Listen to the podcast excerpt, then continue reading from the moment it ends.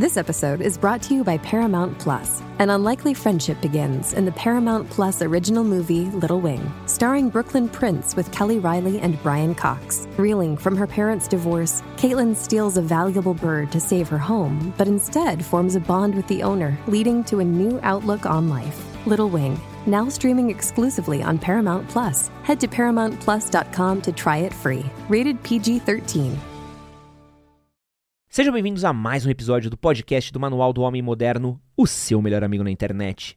Meu nome é Edson Castro, jornalista e apresentador, e hoje eu estou aqui com Karina Pirró, psicóloga especialista em psicologia hospitalar pelo Instituto do Coração da Faculdade de Medicina de São Paulo e pós-graduada em medicina comportamental pela Escola Paulistana de Medicina com mais de 20 anos de profissão. Ela tem especialização em medicina comportamental, neurociência, psicologia hospitalar e psicologia cognitiva. E hoje a gente vai falar um pouquinho aqui sobre psicologia e comportamento humano. Eba, adoro. Olá, Karina, tudo bem? Prazer, muito obrigada. Prazer viu? enorme estar com você aqui. Prometo para você que hoje a gente não vai falar de nenhuma doidice. Tá ótimo. Não vai precisar me analisar aqui, se possível. Não, eu só cobrando. Amém. E antes da gente continuar aqui o nosso podcast maravilhoso, eu quero deixar os recadinhos de sempre que eu deixo pra vocês. Se você gosta desse tipo de assunto, se você gosta do nosso podcast, pedir pra vocês deixarem aqui um like pra gente. E também, se estiver ouvindo em áudio, deixar uma avaliação pra gente no Spotify ou em plataformas Apple.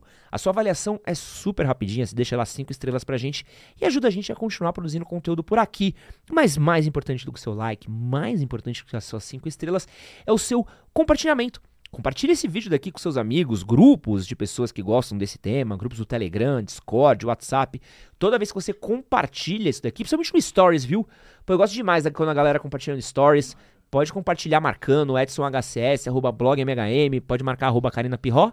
Pode. Também, pô, ajuda demais a gente, é muito bom que você está compartilhando a palavra. A melhor avaliação que você faz, a melhor forma de ajudar a gente é você compartilhar o nosso trabalho. Vou deixar a perguntinha do dia aqui no Spotify também. Você também pode responder em outros comentários.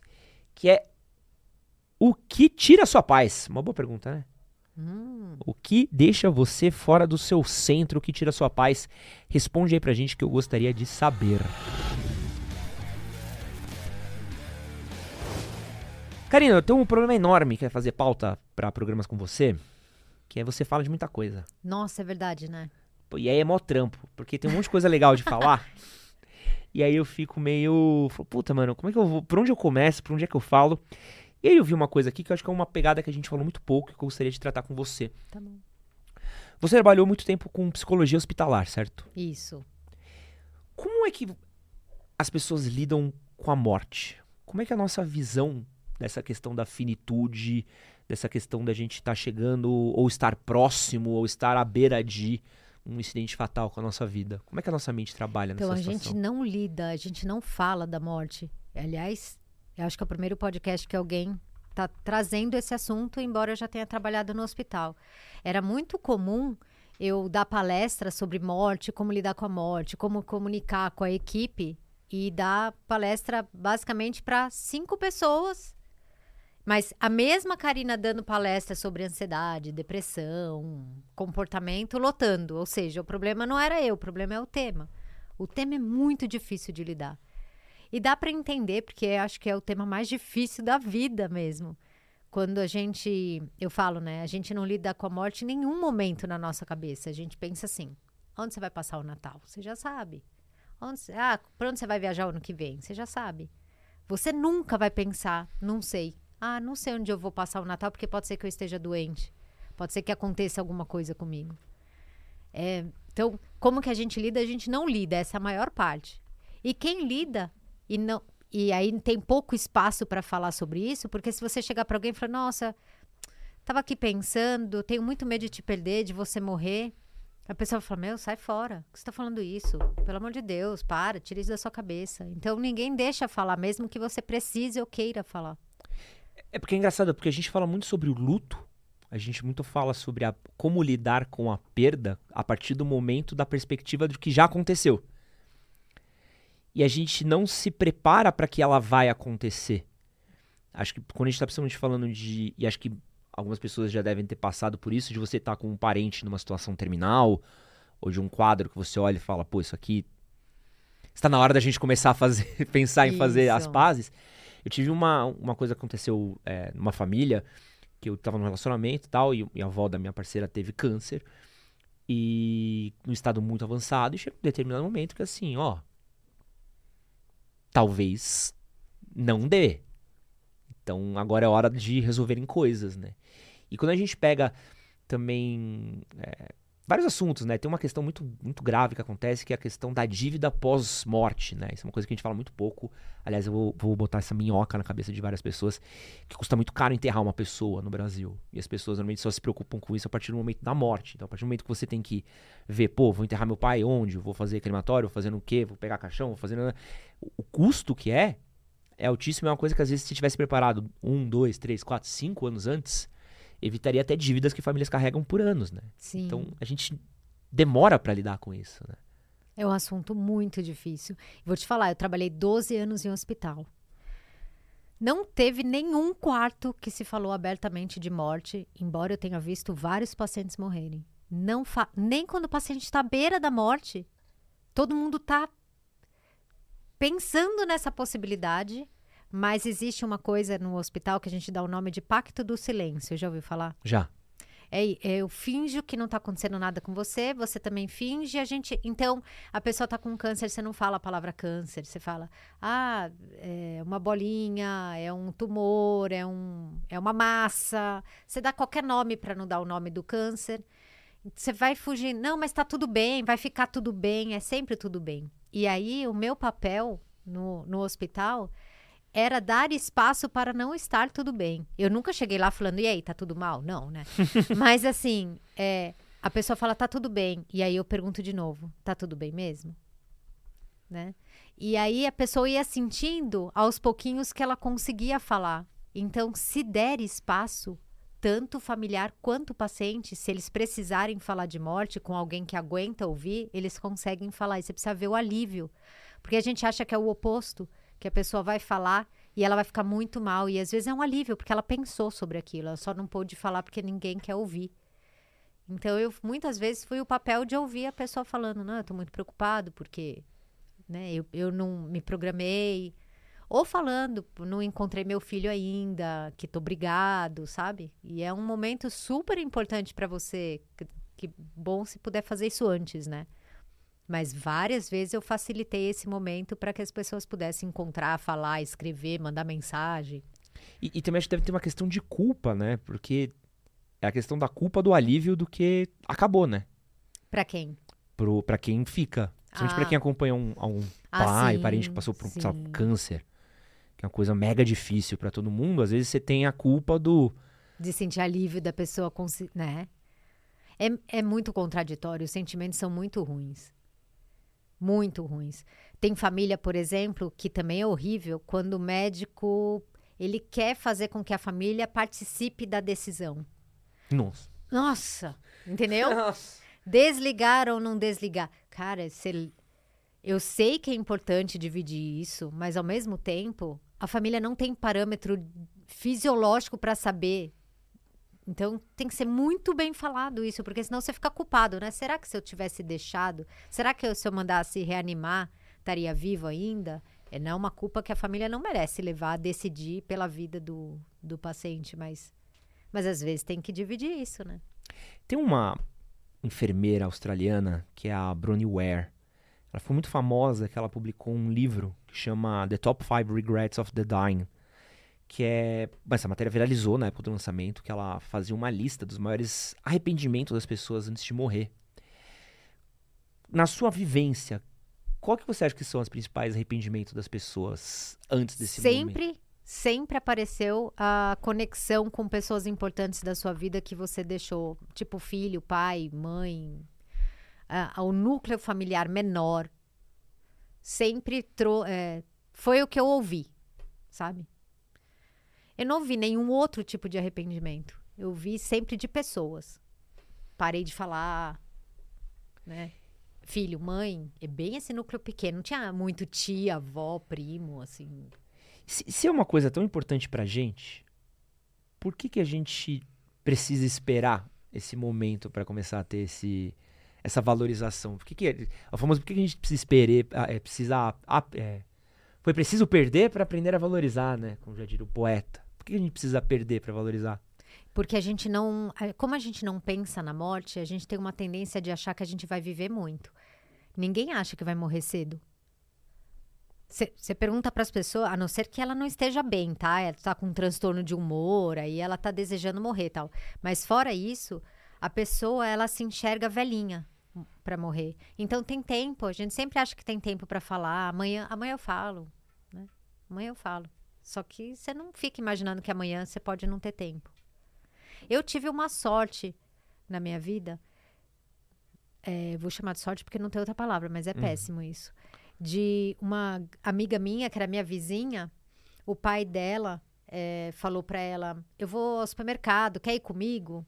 E ela meio que, sabe, criança, uhum. meio que deu aquele ignorado, tipo, ah, nada a ver, não vou. Só que ele nunca mais voltou, Nossa. né? Porque ele foi assassinado, é, enfim, foi um assalto e foi assassinado e tal. E eu tinha, sei lá, uns 13, 14 anos quando eu soube dessa história. E isso me fez ter contato muito cedo com o tema da morte. Tipo, caraca, pode acontecer mesmo. Né? Minha amiga perdeu o pai dela e era pequena. Meu pai pode ir, minha mãe pode ir. Então as pessoas podem ir. E depois desse aprendizado, eu trouxe para minha vida como algo tipo: amanhã pode ser tarde. E geralmente precisa acontecer na vida das pessoas um, uma perda uhum. para que a morte ela, ela apareça realmente como algo possível de acontecer e tem que ser próxima, né? Porque se for longe, só o outro que tem câncer de mama, é só o outro, né? No, na minha casa não acontece isso. Então precisa ser meio perto para que o nosso cérebro capte essa informação e traga, caraca, podia ser com você. Psicologia tem muita coisa dessa, né? Que, que é engraçado, né? Que é muita coisa que a gente vê acontecendo com o outro e que a gente acha que tá meio que. Ah, a depressão acontece com os outros, a ansiedade acontece com os outros, isso é coisa dos outros, né? Isso. Até a gente vê de frente e falar, ah, não, pô, tá na minha casa, né? Que, que esquisito isso, né? É, é estranho. Acho que o tema mais comum da gente se defender completamente é doença e morte. Esse é meio geral. A gente se defende muito desse tema. Comigo, não. Eu tava lendo uma matéria super legal super legal, horrível, né? É isso que nem eu te falei, né? Eu tive a sorte, não tive a sorte. É, é uma matéria interessante, né? Sobre um tema que eu não tinha, não tinha pegado o nome sobre isso, que chama Geração Sanduíche. Não sei se você já ouviu falar não. disso. Pô, você vai gostar. Geração Sanduíche é um novo termo que eles estão pegando agora, que é sobre é, adultos funcionais que ao mesmo tempo eles estão cuidando dos pais mais velhos deles. Hum ao mesmo tempo que eles cuidam de filhos e netos. Então, as pessoas demoraram mais para envelhecer, né? Então, para para ter filhos. Então, antes você tinha um filho muito novo. Seu filho crescia, a vovozinha já estava velha, o filho já estava criado. Já está tendo filhos mais perto da fase dos 30, para alguns homens 40.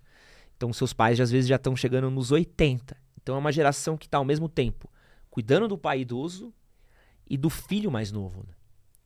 Como é que é o impacto que tem na cabeça das pessoas essa questão de você ter que virar essa chave de quando você vira o cuidador do seu pai? Uhum. Esse é um outro tema que é, é muito legal você trazer, porque até uma, duas, três gerações e para trás, né?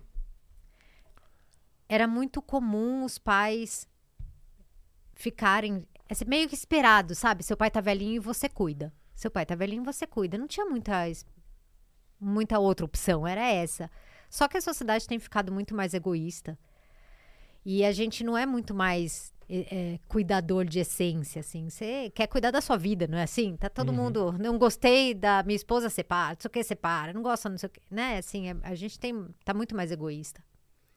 Então, essa história de cuidar do pai não tem, não tem sido tão comum ou natural, acho que é a palavra, como era.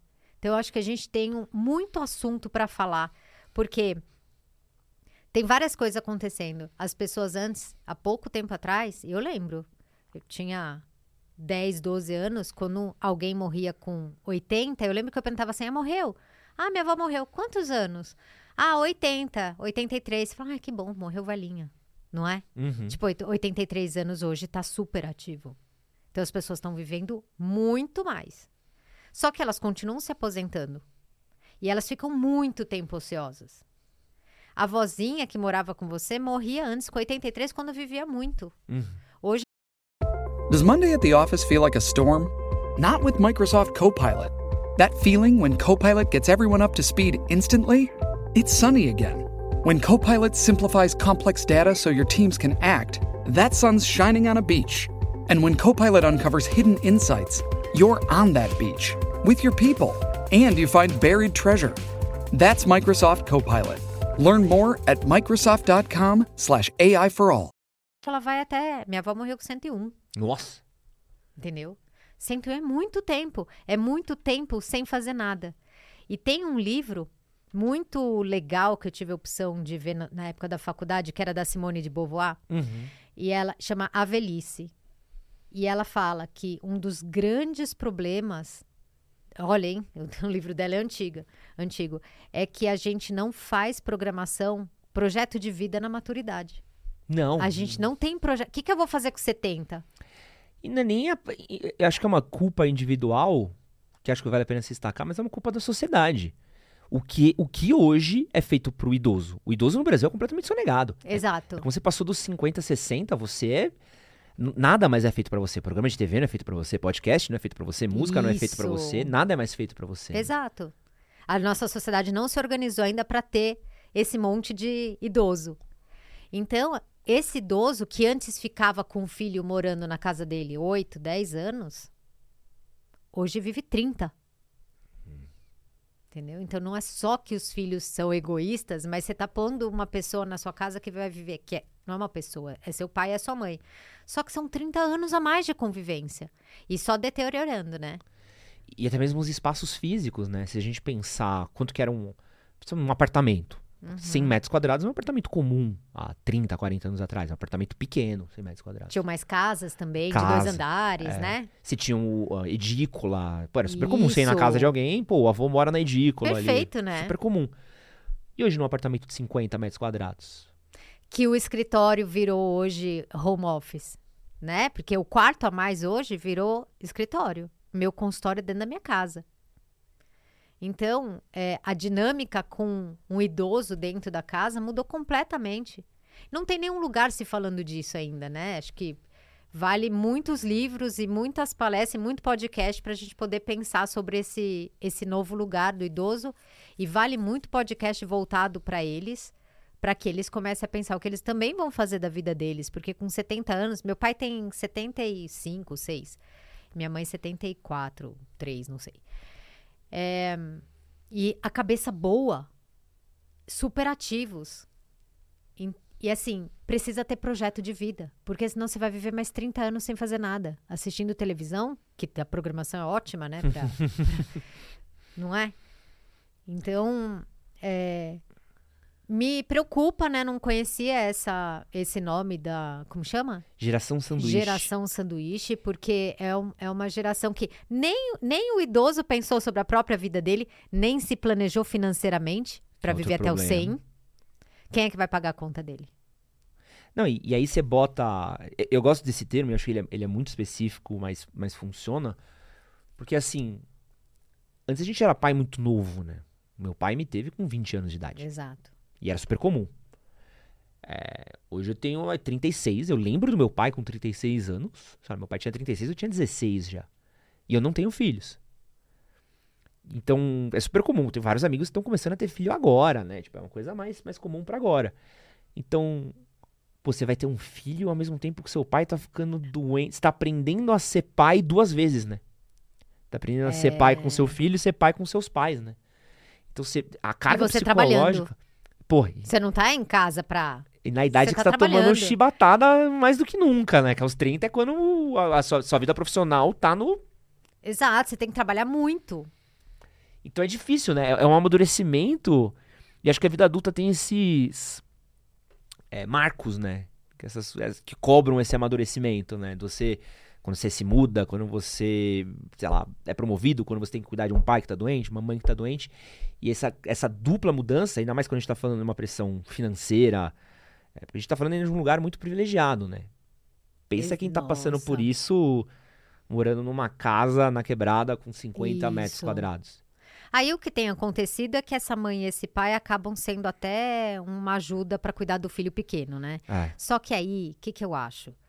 O que, que eu penso? Não acho nada, mas o que, que eu penso?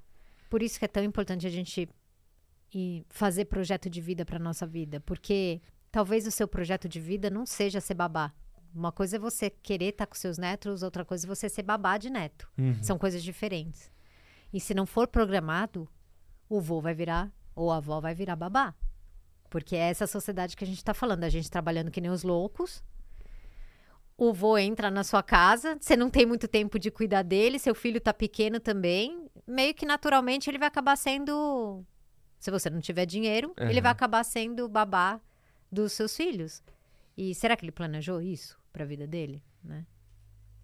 Então, é, cê- é, a gente começou falando de morte e o, o que eu vejo no dia a dia é que ninguém para para pensar sobre a vida. A gente vai se atropelando, né? Acorda. Cara, é muito raro alguém parar para analisar a própria vida e decidir quais são os próximos passos e como que você vai guardar dinheiro, o que, que você vai fazer nos próximos anos. É, meio que a vida é, fica pagando boleto e sem reflexão. E aí, quando chega o.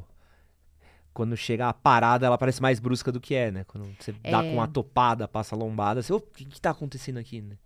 Tem um, um autor que se chama, chamava, né, morreu, Rubem Alves. Sei. Ai, eu amava esse cara.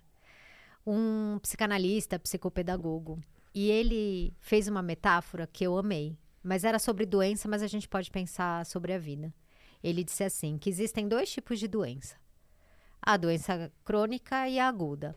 A doença aguda é aquela que vem na nossa vida e vai embora, né? Tipo catapora, quebrou uma perna tal. E aí ele comparava a doença aguda e crônica como uma visita. Então, a doença aguda é aquela visita que chegou na sua casa, que você não queria, não esperava.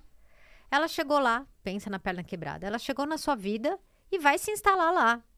E meio que você vai se desorganizar, porque você não estava esperando, então vai ter que arrumar a cama na sala e fica aquela zona, e essa pessoa tá abrindo sua geladeira, você não queria que abrisse, mas tudo bem, porque daqui 30 dias ela vai embora e acabou e a sua vida volta ao normal.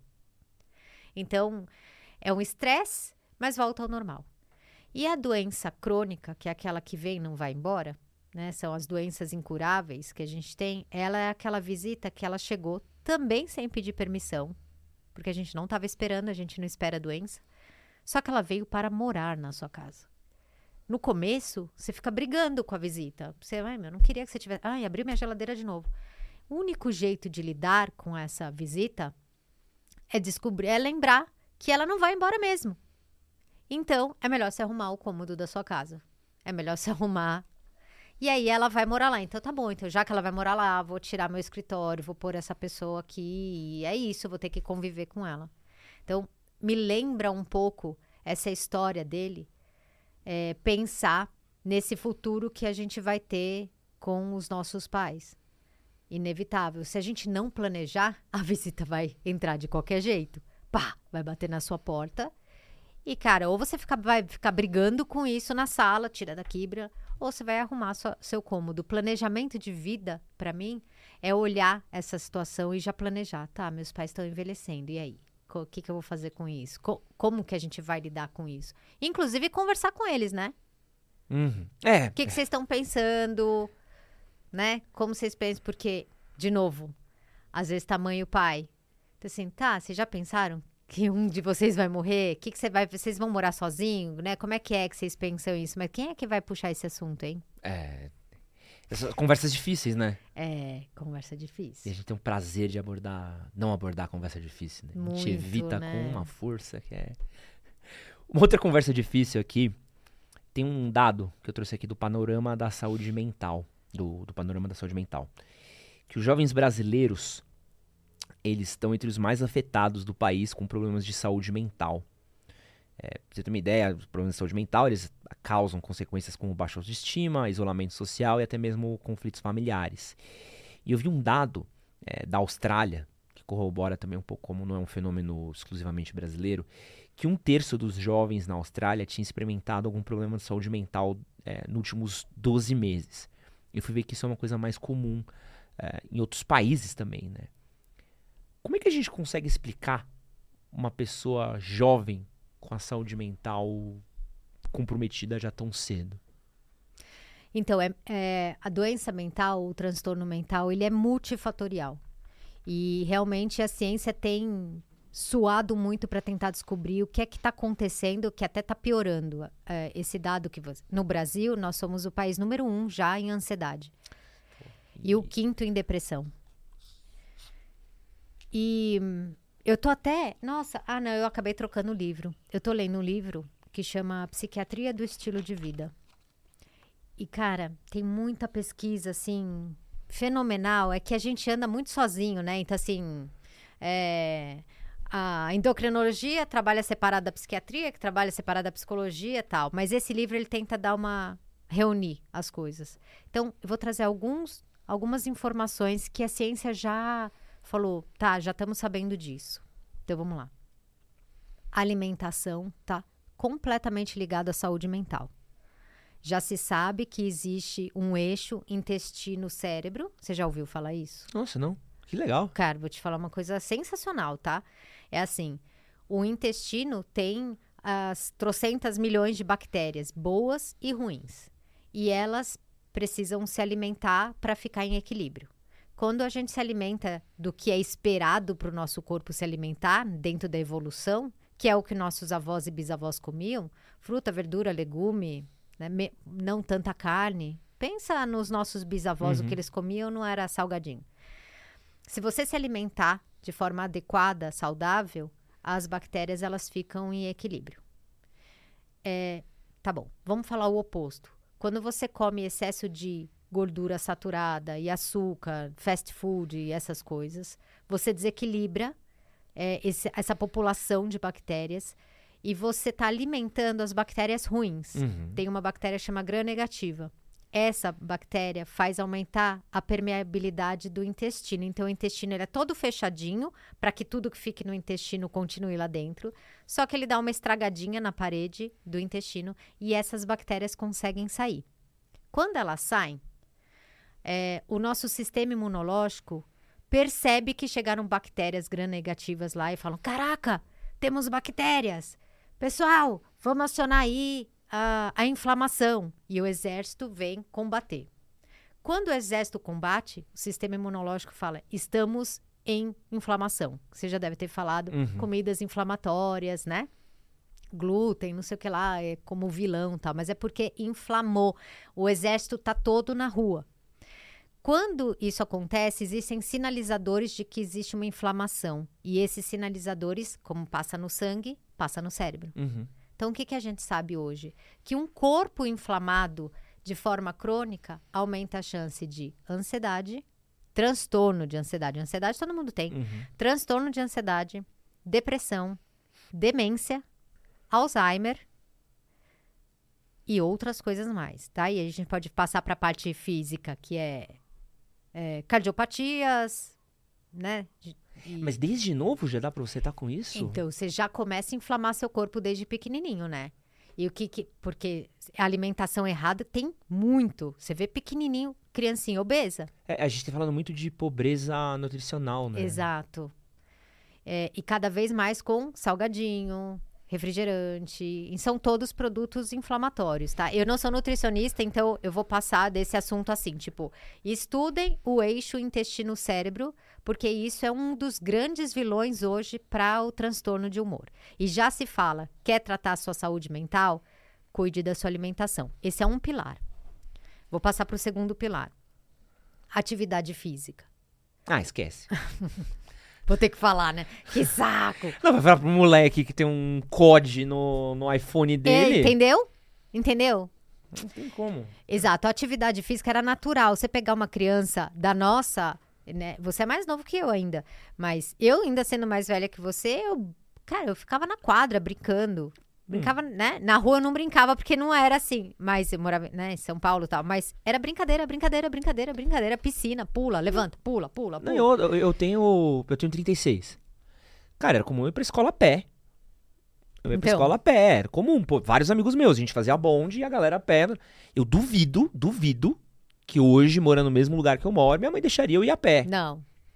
E do que que brincava no intervalo? Não, pega-pega. é, Esconde-esconde. Futebol, porradobol. Exato. Tudo era ativo. O que, que as crianças fazem hoje no intervalo? Hum, celular. Celular.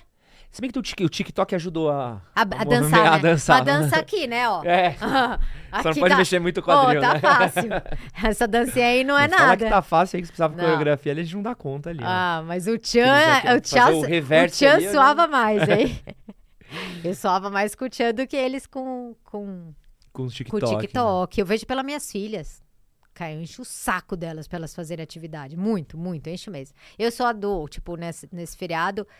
tro- trouxe a bola de vôlei, vamos pra praia. Tava chovendo, vamos pra praia, vamos jogar vôlei, vamos. Eu fingi que eu tô super afim. Óbvio que não tô afim de jogar vôlei com frio, mas eu fingi que eu tô super afim. Não, vamos jogar vôlei. Nossa, tô pra, muita vontade pra pôr pra movimentar. Então, atividade física também hoje é pilar de saúde mental, tá? Quando você pratica atividade física, você diminui esse processo inflamatório. Além disso, é o único jeito de você fazer reposição de neurônio. Tá? Nascimento de novos neurônios é feito com atividade física. Ah, que legal. É, pois é. Então tem que fazer. E, inclusive na área da memória. Uau, uau. Jamais associaria isso, né? Pois é. Não é bem legal saber disso, porque você não tem que ir pra academia pra falar, ah, eu quero ficar malhada, porque geralmente a pessoa pensa nisso, isso é muito a longo prazo. Você tem que ir pra academia pra pensar, cara, eu vou cuidar do meu cérebro, eu tô mal, eu tô com um transtorno de ansiedade, eu não aguento mais a minha ansiedade. E você me viu falando isso provavelmente em outro podcast. Cara, se você não consegue lidar com a sua cabeça, lide com o seu corpo, é mais fácil. O pensamento é mais difícil de você controlar. Mas é melhor você falar, eu não tô legal, então eu vou pra academia. Porque se você fizer 15 minutos de uma bike, você já vai perceber, vai olhar pro seu cérebro e falar, caraca, não tô mais pensando sobre aquilo. E é o máximo fazer isso. Além, então esse é um grande benefício imediato, você não precisa esperar emagrecer e tal.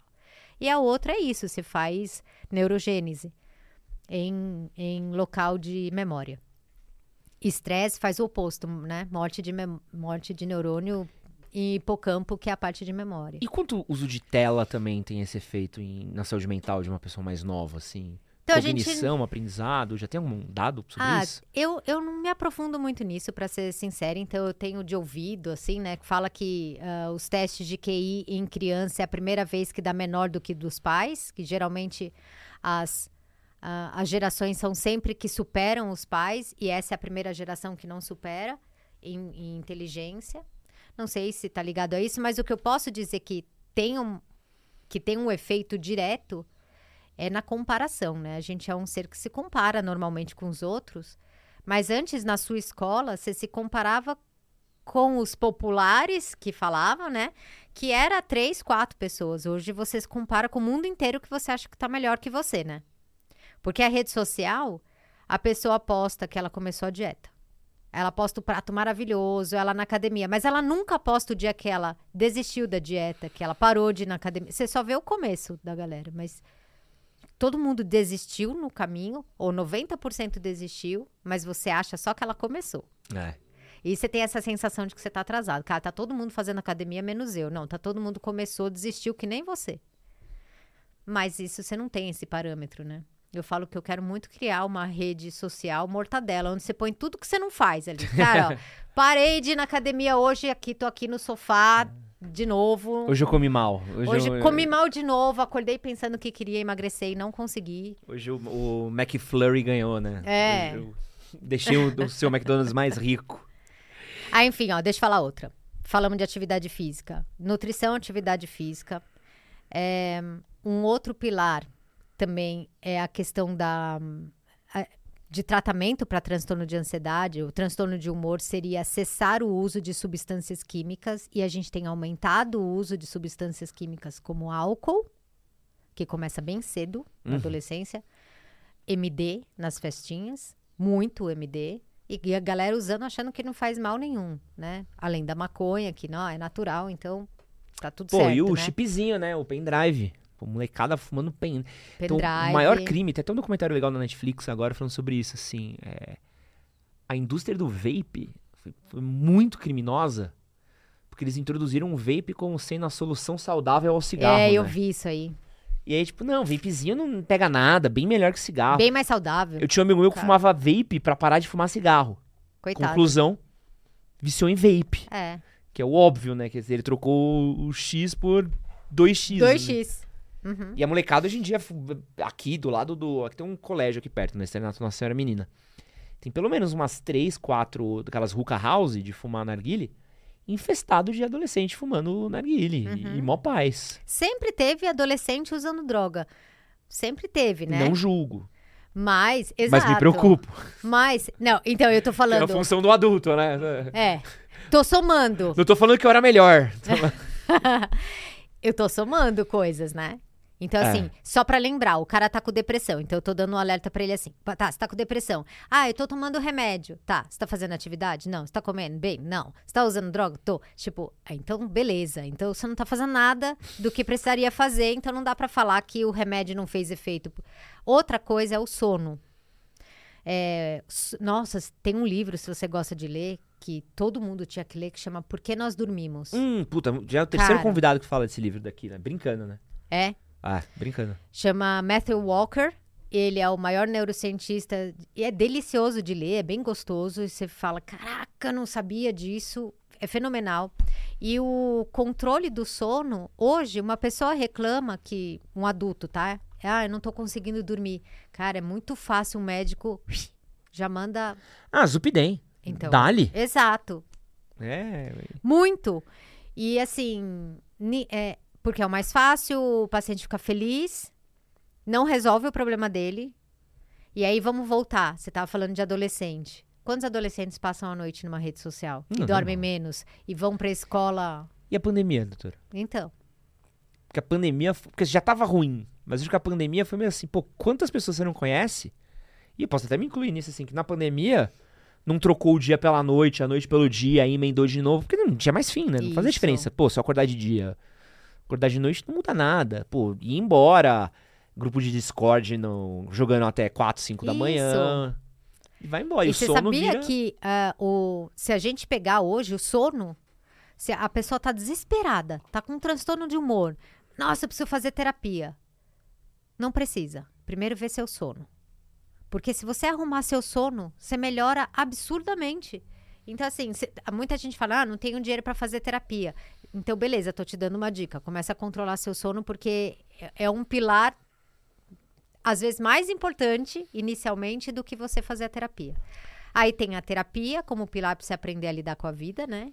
Porque não é todo mundo que sabe lidar com a vida. É, e a última, eu falei de seis, tem É. mais, tá? Mas estou falando várias coisas da ciência, tem mais uma, e essa aí a adolescente faz bem, que é conexão social. Hoje está muito associado à saúde mental. O isolamento que teve na pandemia é o oposto disso, e não adianta falar que rede social substitui, porque não substitui a conexão social que a gente precisa, né? Eu ia até falar um pouco disso, porque eu acho- que, pelo contrário, a conexão social hoje com o adolescente piorou. É, por conta. É. Até porque a gente tinha o hábito, e era muito nosso, falar por mim, assim. Pô, vou sair com um grupo de amigos. Então, beleza. Ah, a gente vai se encontrar onde? Ah, vamos se encontrar pô, aqui na Moca mesmo. Você você é de que bairro? Que? Perdizes. Tá. A Mo- a Moca é meio perdizes. Tem um, tem um pouco do mesmo climinha, assim, de bairro do interior na Isso. cidade, assim. Então, vai, a gente vai se encontrar aqui no postinho do Juventus. Vamos se encontrar no Juventus. Cara, é super comum. Que horas? Umas 8 da noite. Você chegava, seus amigos não chegaram ainda. Aí você encontra o cara que é da escola, puxa um papo, conversa, tal. Essa coisa de rodas, conversas, bibibi. Você não tinha um celular. Você não tinha isso daqui pra você evitar Isso. olhar Que- pra outras pessoas. Uhum. Pensa uma criança hoje. Cara, ele chega já com o celular, já chega com os amigos, isso se chega, né? E você fica aqui, você não precisa mais. É. Porque é um desconforto você iniciar uma conversa, Horrível, né? né? Horrível, péssimo. Você, né? E aí Adulto você, eu já acho horrível, imagina já. Exato. Aqui, às vezes você. Ah, tá, ah, ah, vou fingir que eu tô respondendo uma coisa. Você nem tá respondendo nada, você tá fugindo da, do incômodo que é iniciar uma nova conversa, né? E a gente tinha que superar isso. E é louco, né? Porque você, você citou uma parte de fator. E assim, vou falar pela minha geração, a gente não tá bem. Uhum. Mas eu acho que a gente tá na idade pra não tá bem, né? Pelo menos o que eu li é que normalmente, beleza, aos 30, ali começa a aparecer mais os transtornos, tal, mais comum, mais recorrente, até comparado com outras gerações, tal. Mas eu acho que eu vejo agora com esses números, essa próxima geração, eu vejo que é uma geração que já vai crescer na doença, né? É. E é um pouco do estilo de vida da nossa sociedade hoje, né? Eles trocam remédio até. O que, que você tá tomando? Pô, isso é loucura. E é começa o- é, agora, sei lá, eu tinha visto que agora os dados eu não vou lembrar, mas assim, nos últimos 10 anos, baixou 5 anos o número de. Então, tipo, 9 anos hoje, 8, 9 anos hoje, você fala de transtorno de humor com 9 anos. Aumentou o nível de suicídio, né? O- os dados de suicídio para crianças menores, sabe? É bem assustador. Ou eu, eu tenho minha rede social e recebo muita mensagem, muita mensagem. E recebo mensagem de criança com 10 anos falando de morte, sabe? É, é bem assustador, assim. Tudo bem, eu nem tenho um parâmetro para te falar antes, porque eu não tinha rede social, a- mas não tinha esse papo de criança falando sobre remédio com outra criança, que é outra, outra coisa assustadora. E a gente tá imitando os Estados Unidos, né? Pô, é um- Estados Unidos medica assim, tipo, qualquer coisa é TDAH, qualquer coisa é.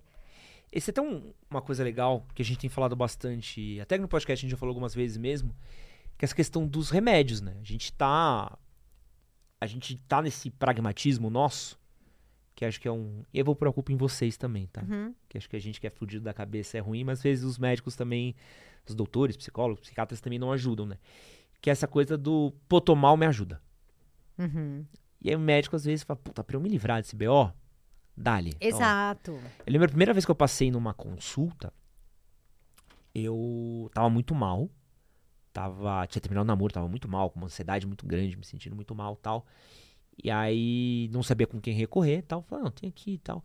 Vai aqui nesse psiquiatra. Assim. Primeiro papo com o cara, já me recomendou três remédios. É isso. E ele falou, peraí, tá ligado? Tipo, eu lembro de eu olhar pra ele e falar, assim, peraí, cara, você nem. A gente conversou meia hora, tu já me meteu um. um tarja preta, sabe? Tipo, será que é. Não é. Não precisava. precisava- conversa duas vezes comigo, sabe? Conversa três vezes comigo. Como é que tá essa questão de remédio, tanto novo, jovem, adulto, mais velho? Eu tenho um grupo no Instagram, que é um canal de transmissão, sabe como chama? Ah. E eu vou ficar muito orgulhosa de te responder isso. Ah. Chama Tarja Branca, Tá. tá? Porque é, se você puder pegar meu livrinho, eu vou ler uma coisa pra você que eu li ontem pra uma paciente. Eu vou responder pra você da seguinte forma. É, chama o- Os Desafios da Terapia. Vou achar aqui enquanto eu leio. Ah, já tá, ó, tá até Ah, marcado. Perfeito. tá? Uma paciente ontem, minha, 32, 33 anos, solteira, é, trabalhadora, super gente boa e sofrendo a solidão. Embora tenha o pai, a mãe e tudo mais, sofre a solidão de querer, sabe? Ela quase casou, tava noiva e terminou. Então, o sofrimento que é inerente à vida. E ela falou assim pra mim: ai, Caio, eu chorei, né? Porque ela foi viajar e não teve com quem compartilhar as, as imagens bonitas que ela viu durante a viagem, aquela coisa. Ela falou: ai, tô aqui pra te perguntar uma coisa. Desculpa. Você acha que eu tenho que voltar a tomar remédio? Eu falei: não. Ela até assustou, né? Ela falou: nossa, mas por que você tá falando assim rápido, né? Eu falei: cara, porque você tá vivendo uma coisa que faz parte da vida. Por que, que você vai tomar uma coisa pra medicar uma dor que é da vida? E aí eu tinha lido isso aqui, eu falei, eu, eu vou ler uma coisa pra você que não é gostosa, mas eu vou te ler. E aí eu vou aproveitar pra ler aqui também pra todos que estão nos ouvindo aqui, tá? É, é uma frase do Schopenhauer. Na verdade, esse livro aqui é do Irv Allen, que é um psicanalista, então eu vou ler primeiro a parte dele. Todo mundo, e isso inclui tanto nós terapeutas quanto os pacientes, está destinado a experimentar não apenas a alegria da vida, mas também, agora ouve bem, sua inevitável escuridão. A escuridão é inevitável e eu vou dar alguns nomes para essa escuridão que todos nós vamos necessariamente viver. Desilusões. Quem não viveu vai viver ainda, já estou avisando. Envelhecimento, que é uma dor também, em todos os sentidos. Doença, nossa ou dos outros, vamos viver. A nossa, com certeza. Isolamento, perdas, vamos viver, não viveu. Pode esperar, põe aí. Sensação de falta de sentido. Muitas vezes você fala, cara, o que eu tô fazendo nessa vida? Escolhas dolorosas e morte. Isso faz parte da vida. e não se medica. Não se medica só porque você perdeu alguém e está doendo. Chora. Procure um amigo. Chore no ombro dele. A gente vai medicar se você passar um ano chorando e não melhorar a sua dor, porque o luto dura um ano. E ele vai melhorando com o tempo. Se você entrar num luto patológico, que daí é uma outra coisa, que daí não tem a ver com luto, aí tem a ver com como você lida com o luto, que eu diria essa é a parte da terapia, né? Porque uma coisa é você estar tá triste porque morreu alguém que você ama. Tristeza não se medica. Agora, você começa a se culpar porque a pessoa morreu. Aí você está criando uma historinha na sua cabeça. Uhum. Aí você sofre mais de um ano porque você criou uma história. Ah, eu deveria ter dado mais atenção, deveria isso, deveria aquilo. Uhum. E aí você está sofrendo pelo que você está criando. Então, essa é, eu diria, faça terapia para lidar com as histórias que você está contando para você. Mas é, eu li isso para ela, né? E ainda tem uma parte do Schopenhauer que nem precisa, que é mais pesado, o pessoal vai ficar triste.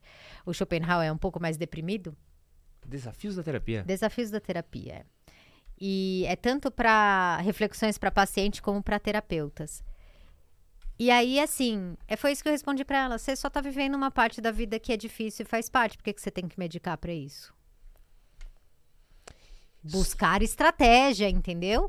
Buscar estratégia. Fluoxetina, remédio, não, qualquer remédio que seja, antidepressivo, não vai fazer companhia para você, para o amor da sua vida que você gostaria de ter e não tem. Desculpa. Tem coisas que o remédio não consegue fazer por nós. E a gente precisa, então, nessa reflexão, saber o que é que eu preciso e que está dolorido. Eu estou sentindo a falta da minha mãe que faleceu, isso está muito dolorido. Tá bom. Se for patológico, tudo bem tá? Vai, procura. Mas tá dentro de três meses que você perdeu sua mãe. Nenhum remédio vai substituir sua mãe. Você vai ter que buscar estratégia para essa falta. E, e, é meio louco, porque esse é um assunto que eu acho que é sempre muito espinhoso de tratar, porque a gente tem os dois opostos, né? A gente tinha uma estigmatização muito grande do, do remédio, até anos atrás. Né? Remédio é coisa de louco. Isso. Então, pô. E às vezes é parte do tratamento, né? Ainda mais depressão, que tem todo um desarranjo que ele acontece numa camada muito específica. Isso. Mas ao mesmo tempo, quando a gente tá falando de outras coisas mais básicas, por exemplo. Vou citar aqui o exemplo do caso da. Do. Nunca sei, do Haluca. Se você não sabe o que é um Haluca, você tá de parabéns. Tá, não sei. Parabéns. Ganhou uma medalha. Todo mundo que sabe que é um Haluca, sinto muito. Boa parte da conversa, assim, é um jovem fazendo jovenzice.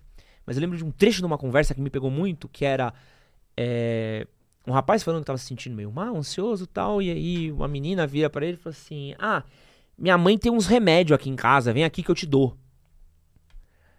E era tipo uma. Tipo assim, minha mãe tem uns remédios que eu tomo quando eu tô ansiosa, vem aqui que eu te dou. Olha o, o, o grau de, de gente que passou por uma receita por quê? Porque a mãe provavelmente deve ter algum problema clinicado. Toma, percebeu, pô, toda vez que eu tô ansiosa eu melhoro. Minha filha ficou nervosa? Ah, filha. Toma aqui. Toma. Três gotinhas aqui, ó. Toma seis, você toma três, que você é melhor. É, dali. A filha toma, repara e vira a S. É. Minha mãe, minha mãe é cura pra minha mãe. A S pra minha mãe é a cura pra tudo, né? Dava pros cachorros, dava pra minha avó, dava pra todo mundo. E aí tem essa banalização, né? A ponto a gente tá, tá vivendo aí uma geração viciada em Zolpidem. Uhum. E é um equilíbrio. Os à noite, né? É. Porque durante o dia tem os outros.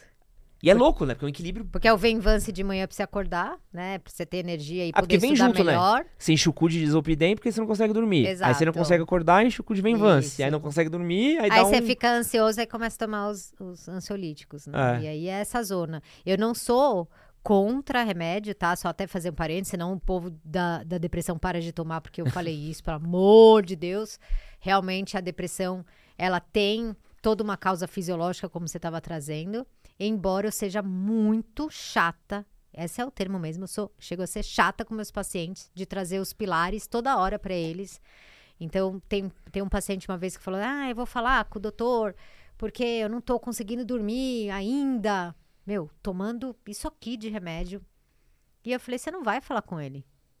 Sabe por que você não vai falar com ele? Porque se você falar com ele, é do trabalho dele querer minimizar a sua dor. Então ele vai aumentar seu remédio.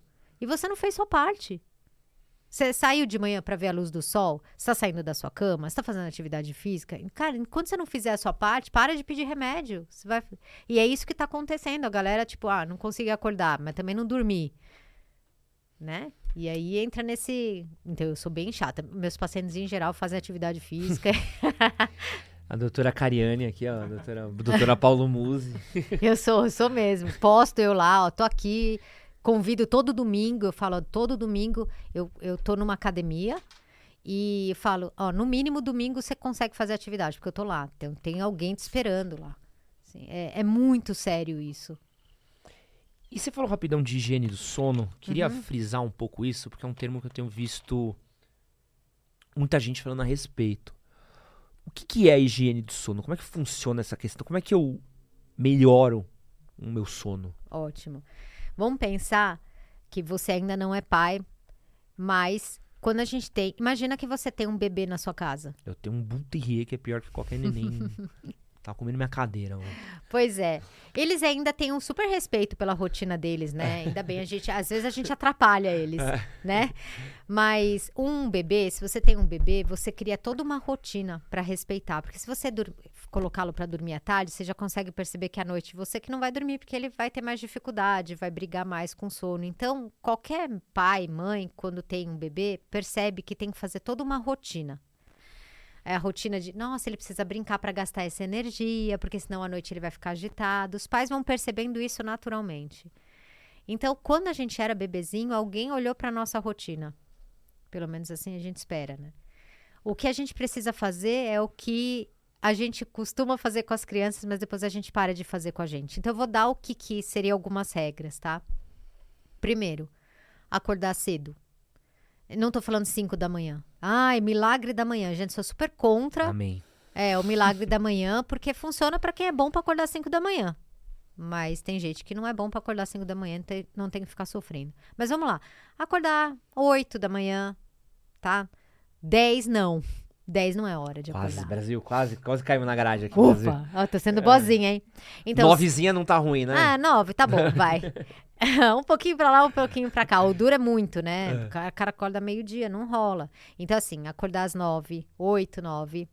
Daí, a gente precisa ver luz, tá? E a gente tá muito dentro de casa.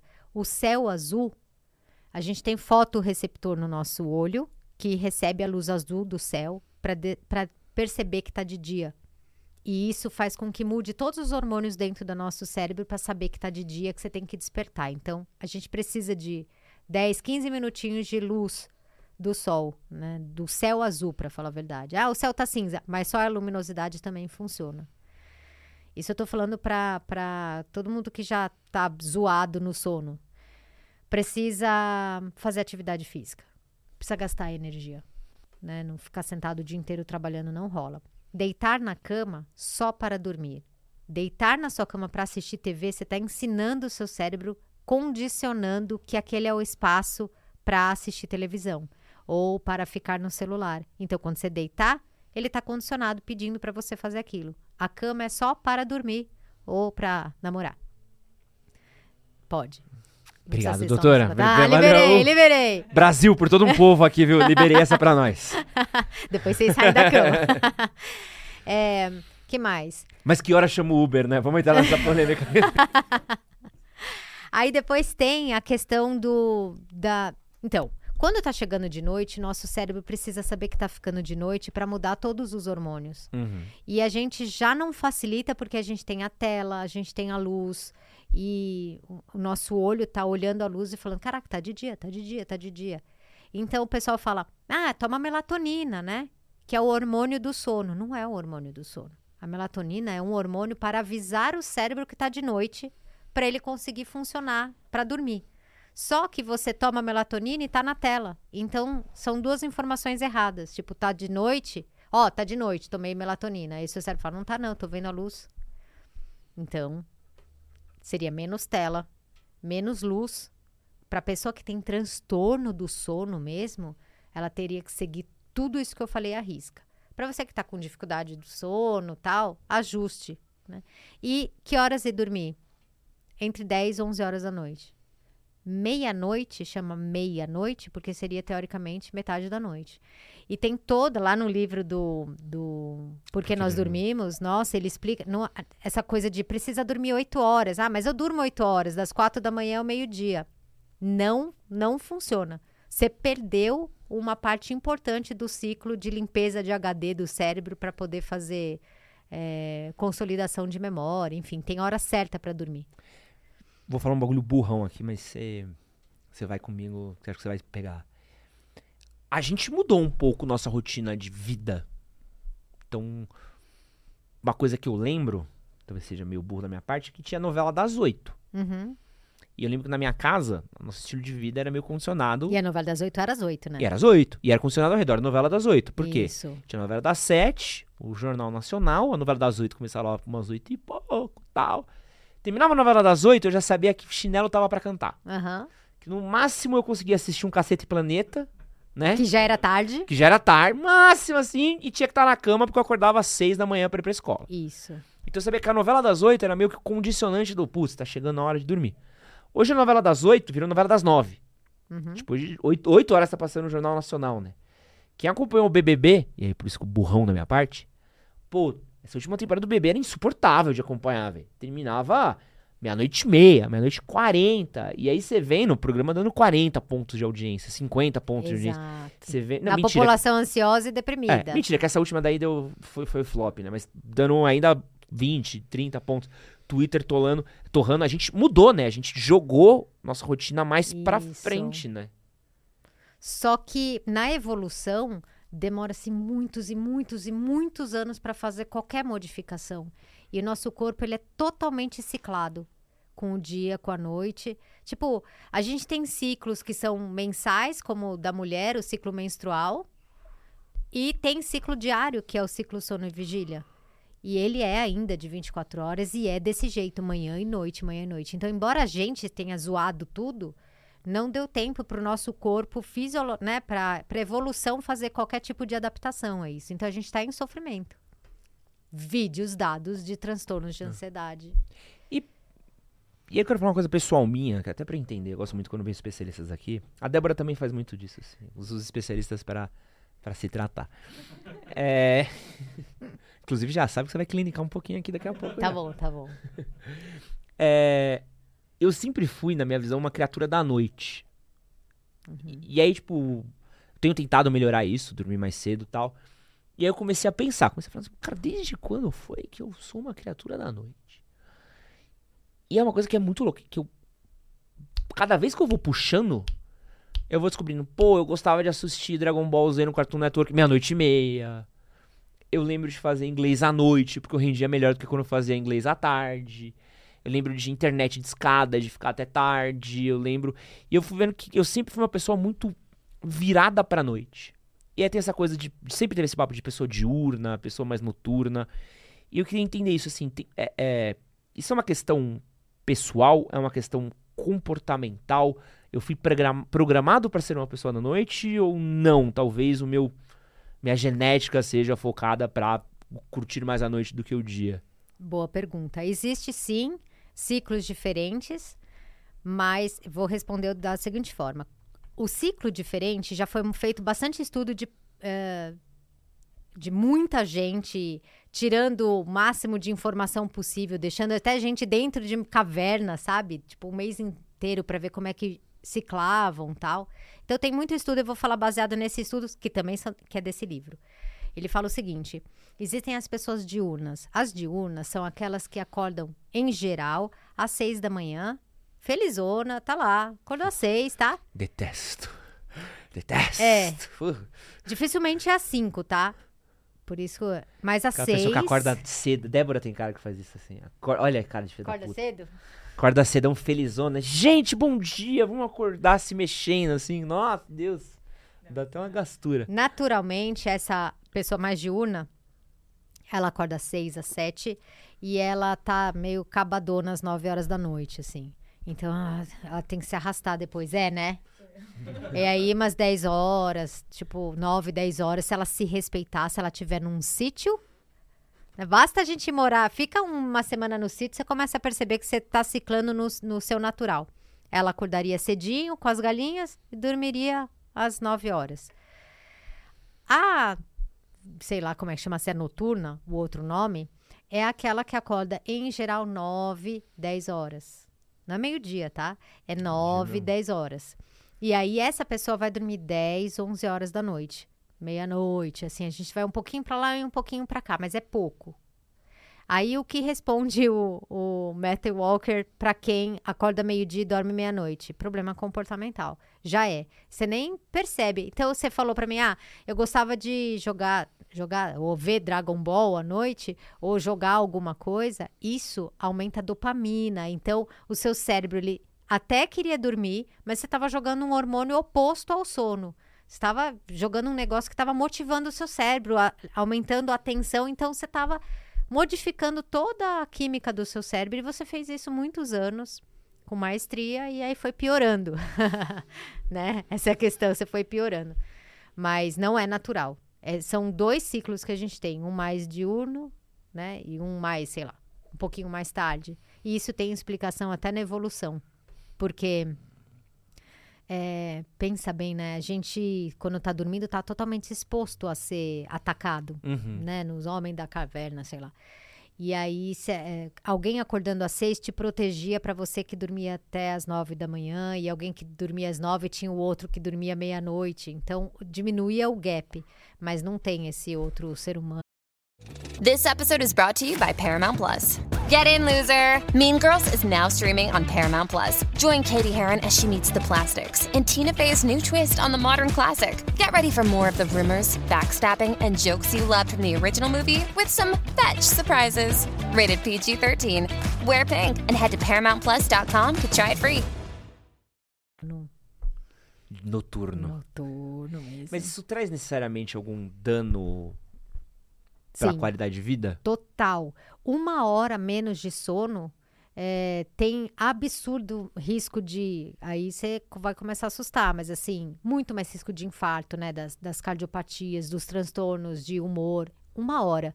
Tem estudo que também tem nesse livro, esse livro é riquíssimo. É quando você muda, o dia que você muda, mudava, né? A, a- como chama aqui? Horário de verão Aham. que a pessoa tinha que acordar uma hora, o, o número de infarto naquele dia é muito maior. Nossa! Aham. Caraca! Por uma hora menos de, de sono. Eles têm estudo, não, não de uma única vez, mas de várias vezes, então só de mudar. Então, assim, é absurdo, sabe? A sensibilidade de irritabilidade, de diminuição de atenção na direção. É tão perigoso. Ele fala até que deveria ter muito mais, porque fala, né? Quando beber, não dirija. Tinha que ser quando não dormir, não dirija também. Porque você dorme pouco, você dirige tanto tão ruim quanto um, um- alguém que tá bêbado. Mas não tem muita informação sobre isso, né? Então, esse livro, por isso que eu falo, esse livro é um Que marco pra você. Cara, sério, ler. Não, já comprei já. Ah, é? Não se preocupa, não, já tá. Depois Já a gente tá pago, conversa já. sobre ele, tá? A gente vai gravar um episódio sobre sono. A gente já tá. A gente vai trazer até o. Estamos marcando o Altair, né? Tá na nossa. O Altair ele é professor pesquisador da USP sobre sono. E a gente já tá Arrasou. marcado, a gente vai, vai, vai falar a respeito. Então é lê esse livro antes que, meu. Não, falando isso, uma vez a gente trouxe aqui o, o Gabriel Arones falando sobre nutrição e calorias, ingestão de calorias diária. Enquanto ele falava do quanto que a gente come, contagem, ao longo do dia e tal, o Gabriel bateu um pacote inteiro de traquinas aqui. eu falei, você comeu um pacote Como inteiro de assim? traquinas enquanto o maluco falava que você De vai morrer quando você fazer isso? Cara tava com uma fome. Eu, caralho, Gabriel. Nada vai te ajudar, velho. É, a gente tá falando muito sobre como a gente é, é programado, de certa forma. E eu queria entrar num ponto que é um ponto que tem muito a ver com o tema do canal e um pouco do, da vivência que a gente fala aqui, um pouco do assunto que eu gosto de falar bastante, né? Tem um, um padrão de comportamento muito comum para homens que é quase como se você tivesse que suprimir alguns sentimentos seus desde novo, né? Então, você é pequeno, você se machuca, você ouve virar homem. Você ouve se apanhar na rua, na rua vai apanhar em casa. É, é, filho meu não faz isso. Então tem um, um sentimento muito opressor e muito limitador, talvez nos na gama de sentimentos, de forma de expressar que um homem ele é dado desde pequeno, né? Como é que esse tipo de criação ele afeta a saúde mental dos homens? A gente tem um dado de que homem se suicida muito mais, né, do que mulher. É, a gente tem poucos homens buscando ajuda em terapia. Eu atendo absurdamente muito mais mulher do que homem. E não é porque o homem não está deprimido. É só porque ele não consegue buscar ajuda. Eu também me interesso muito por esse tema. E eu recebi, eu vou dizer que é um elogio ontem. Também tá lá no meu outro celular de uma amiga minha falando assim: Cá, queria te agradecer tal, porque eu tenho recebido pelo seu trabalho muito mais homens no meu consultório. Que legal. Porque ela é da minha equipe, né? Então, quando eu não tenho horário, eu passo para minha equipe. E tá, tá vindo muito homem. E eu recebo também muito, muito contato de homem me buscando no direct falando de sentimento. Porque eu tenho falado muito sobre isso. Sobre. Eu vi um documentário que. Qual, qual dos dois? Tem dois. É, fala o nome dos dois. The You Live In, Não. Silêncio dos Homens. É, Silêncio dos Homens. Eu assisti, eu achei. Todo mundo vem aqui cita um, ou um ou outro. É. É. é. Eu assisti meio que, que eh, sem querer e eu fiquei apaixonada e comecei aí nos podcasts e indicar. Falar, cara, vocês têm que ouvir, vocês têm que ver, vocês têm que procurar esses grupos, vocês têm que buscar ajuda. Então, é um sofrimento em silêncio. E eu tô bem feliz, assim, de poder fazer esse trabalho e conseguir que as pessoas falem mais, né?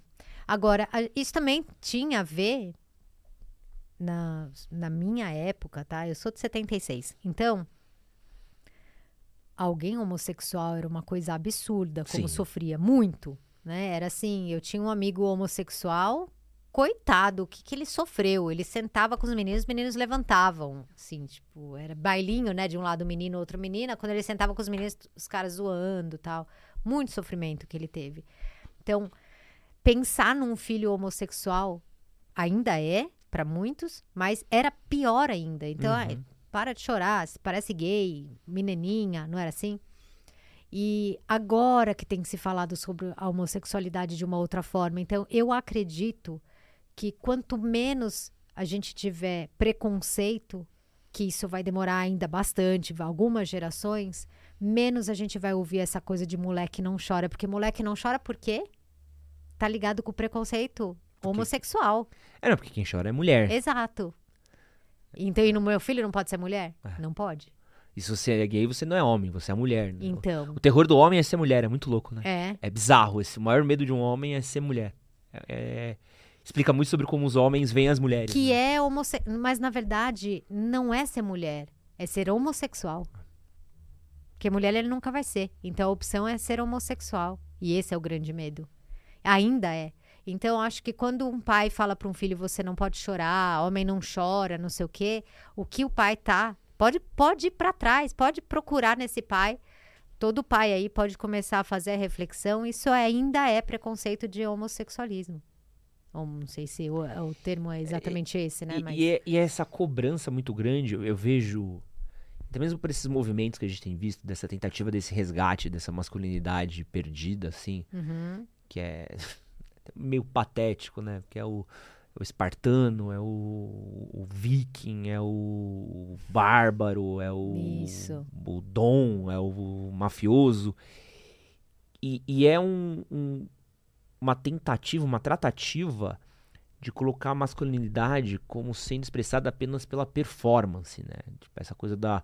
Você tem que ser impassível, performático, Grosso. grosso, sério, milionário.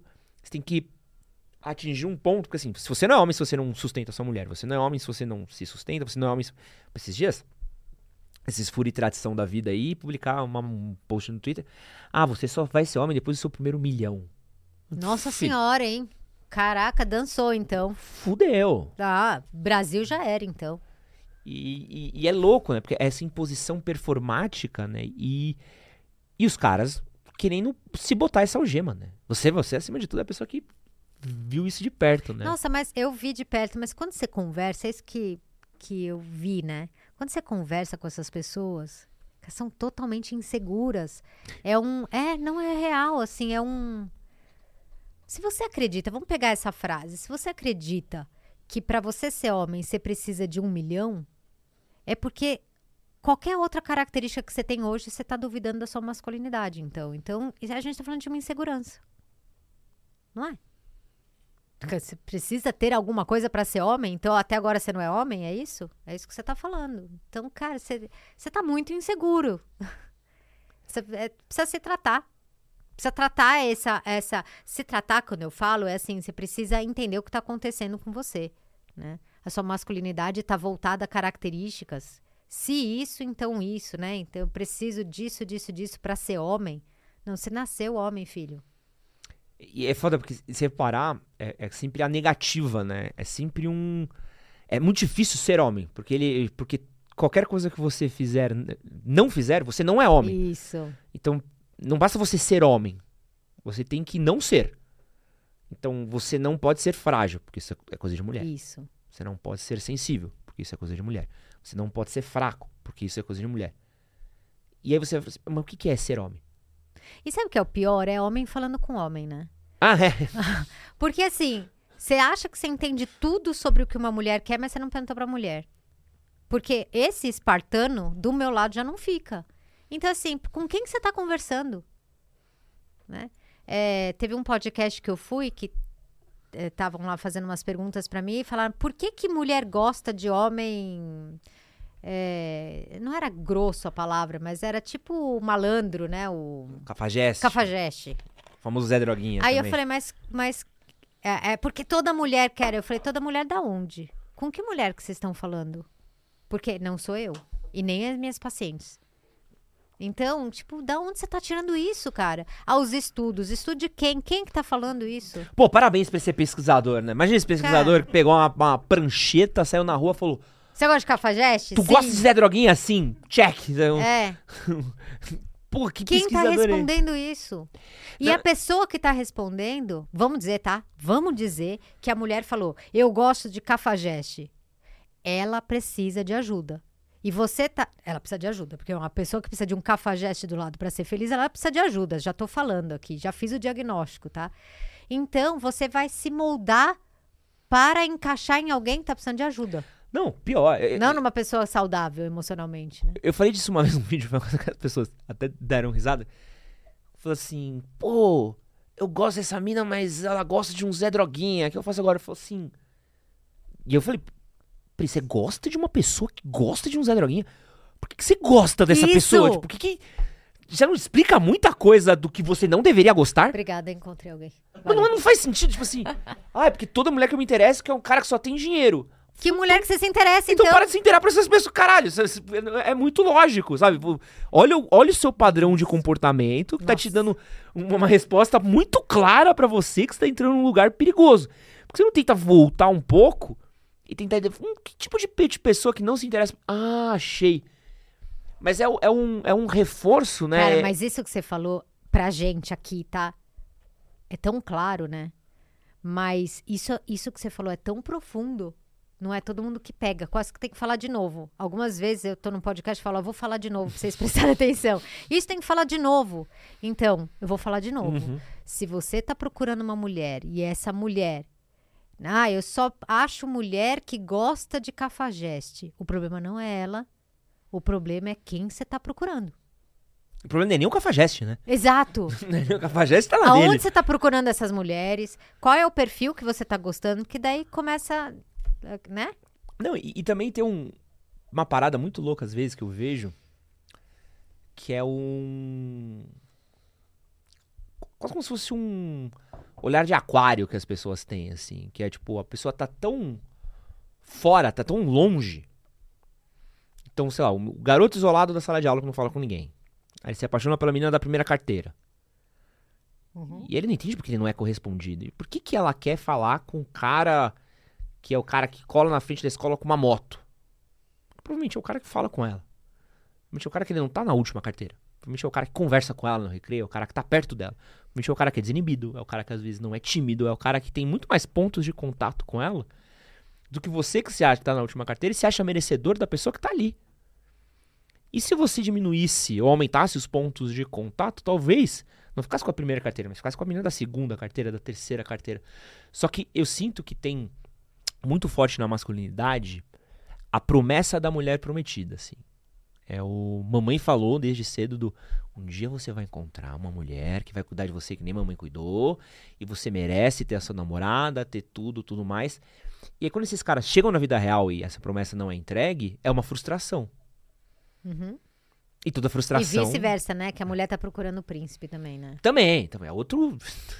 Mas eu vou te falar uma coisa que talvez encaixe, é, como você disse, né? O relógio parado, no mínimo, tá duas vezes certo por dia, né? Gostei Acho que a gente falou frase. isso antes da gravação. É, eu gostei muito dessa frase. Eu vou falar talvez da onde que seja o erro de interpretação, tá? Talvez. O que que acontece? Tem uma coisa que é uma característica do ser humano, não é nem da mulher e nem do homem, é do ser humano. Quando é, existe um desnível, soci- não é social, já vou explicar o que, que é. Quando existe um desnível entre duas pessoas, em geral, essa pessoa maltrata essa. É, eu tive uma experiência, eu fiz até uma experiência uma vez que me chamou muito a atenção. Eu já sabia disso, mas eu fiz isso. Fiz uma experiência comigo mesma. Eu comecei a trabalhar uma época com vendas, pra, porque eu precisava de dinheiro. E aí Não, é terrível.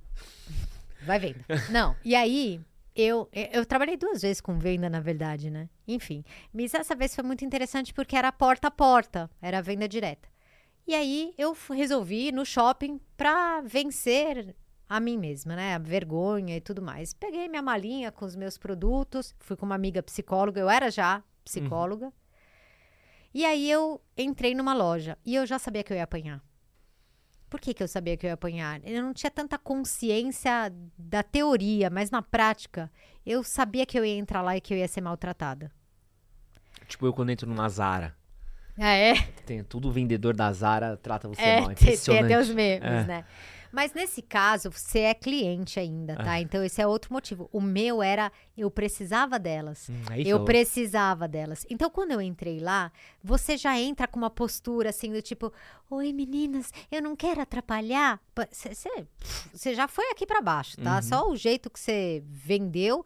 Ai, eu não quero atrapalhar vocês, mas é que eu tô trabalhando com esse produto. Eu ouvi um. Grá, tomei um paulada no meio do peito, assim, do tipo. Nós estamos trabalhando agora. Tipo, meu, o que você tá fazendo aqui? E eu sabia que eu ia apanhar, porque eu já sabia que eu tinha entrado errado e pff, entrei por baixo, tomei pisada, saí da loja. E fui lá pra minha amiga e falei sobre isso, né? Eu falei, não, ser humano, cara, quando quer ser podre, né? Porque ela tá, ela é vendedora e eu sou também. Assim como ela não quer ser maltratada, não precisava me maltratar, mas é ser humano, né? Tudo bem. Falei, quer ver ela me tratar bem agora?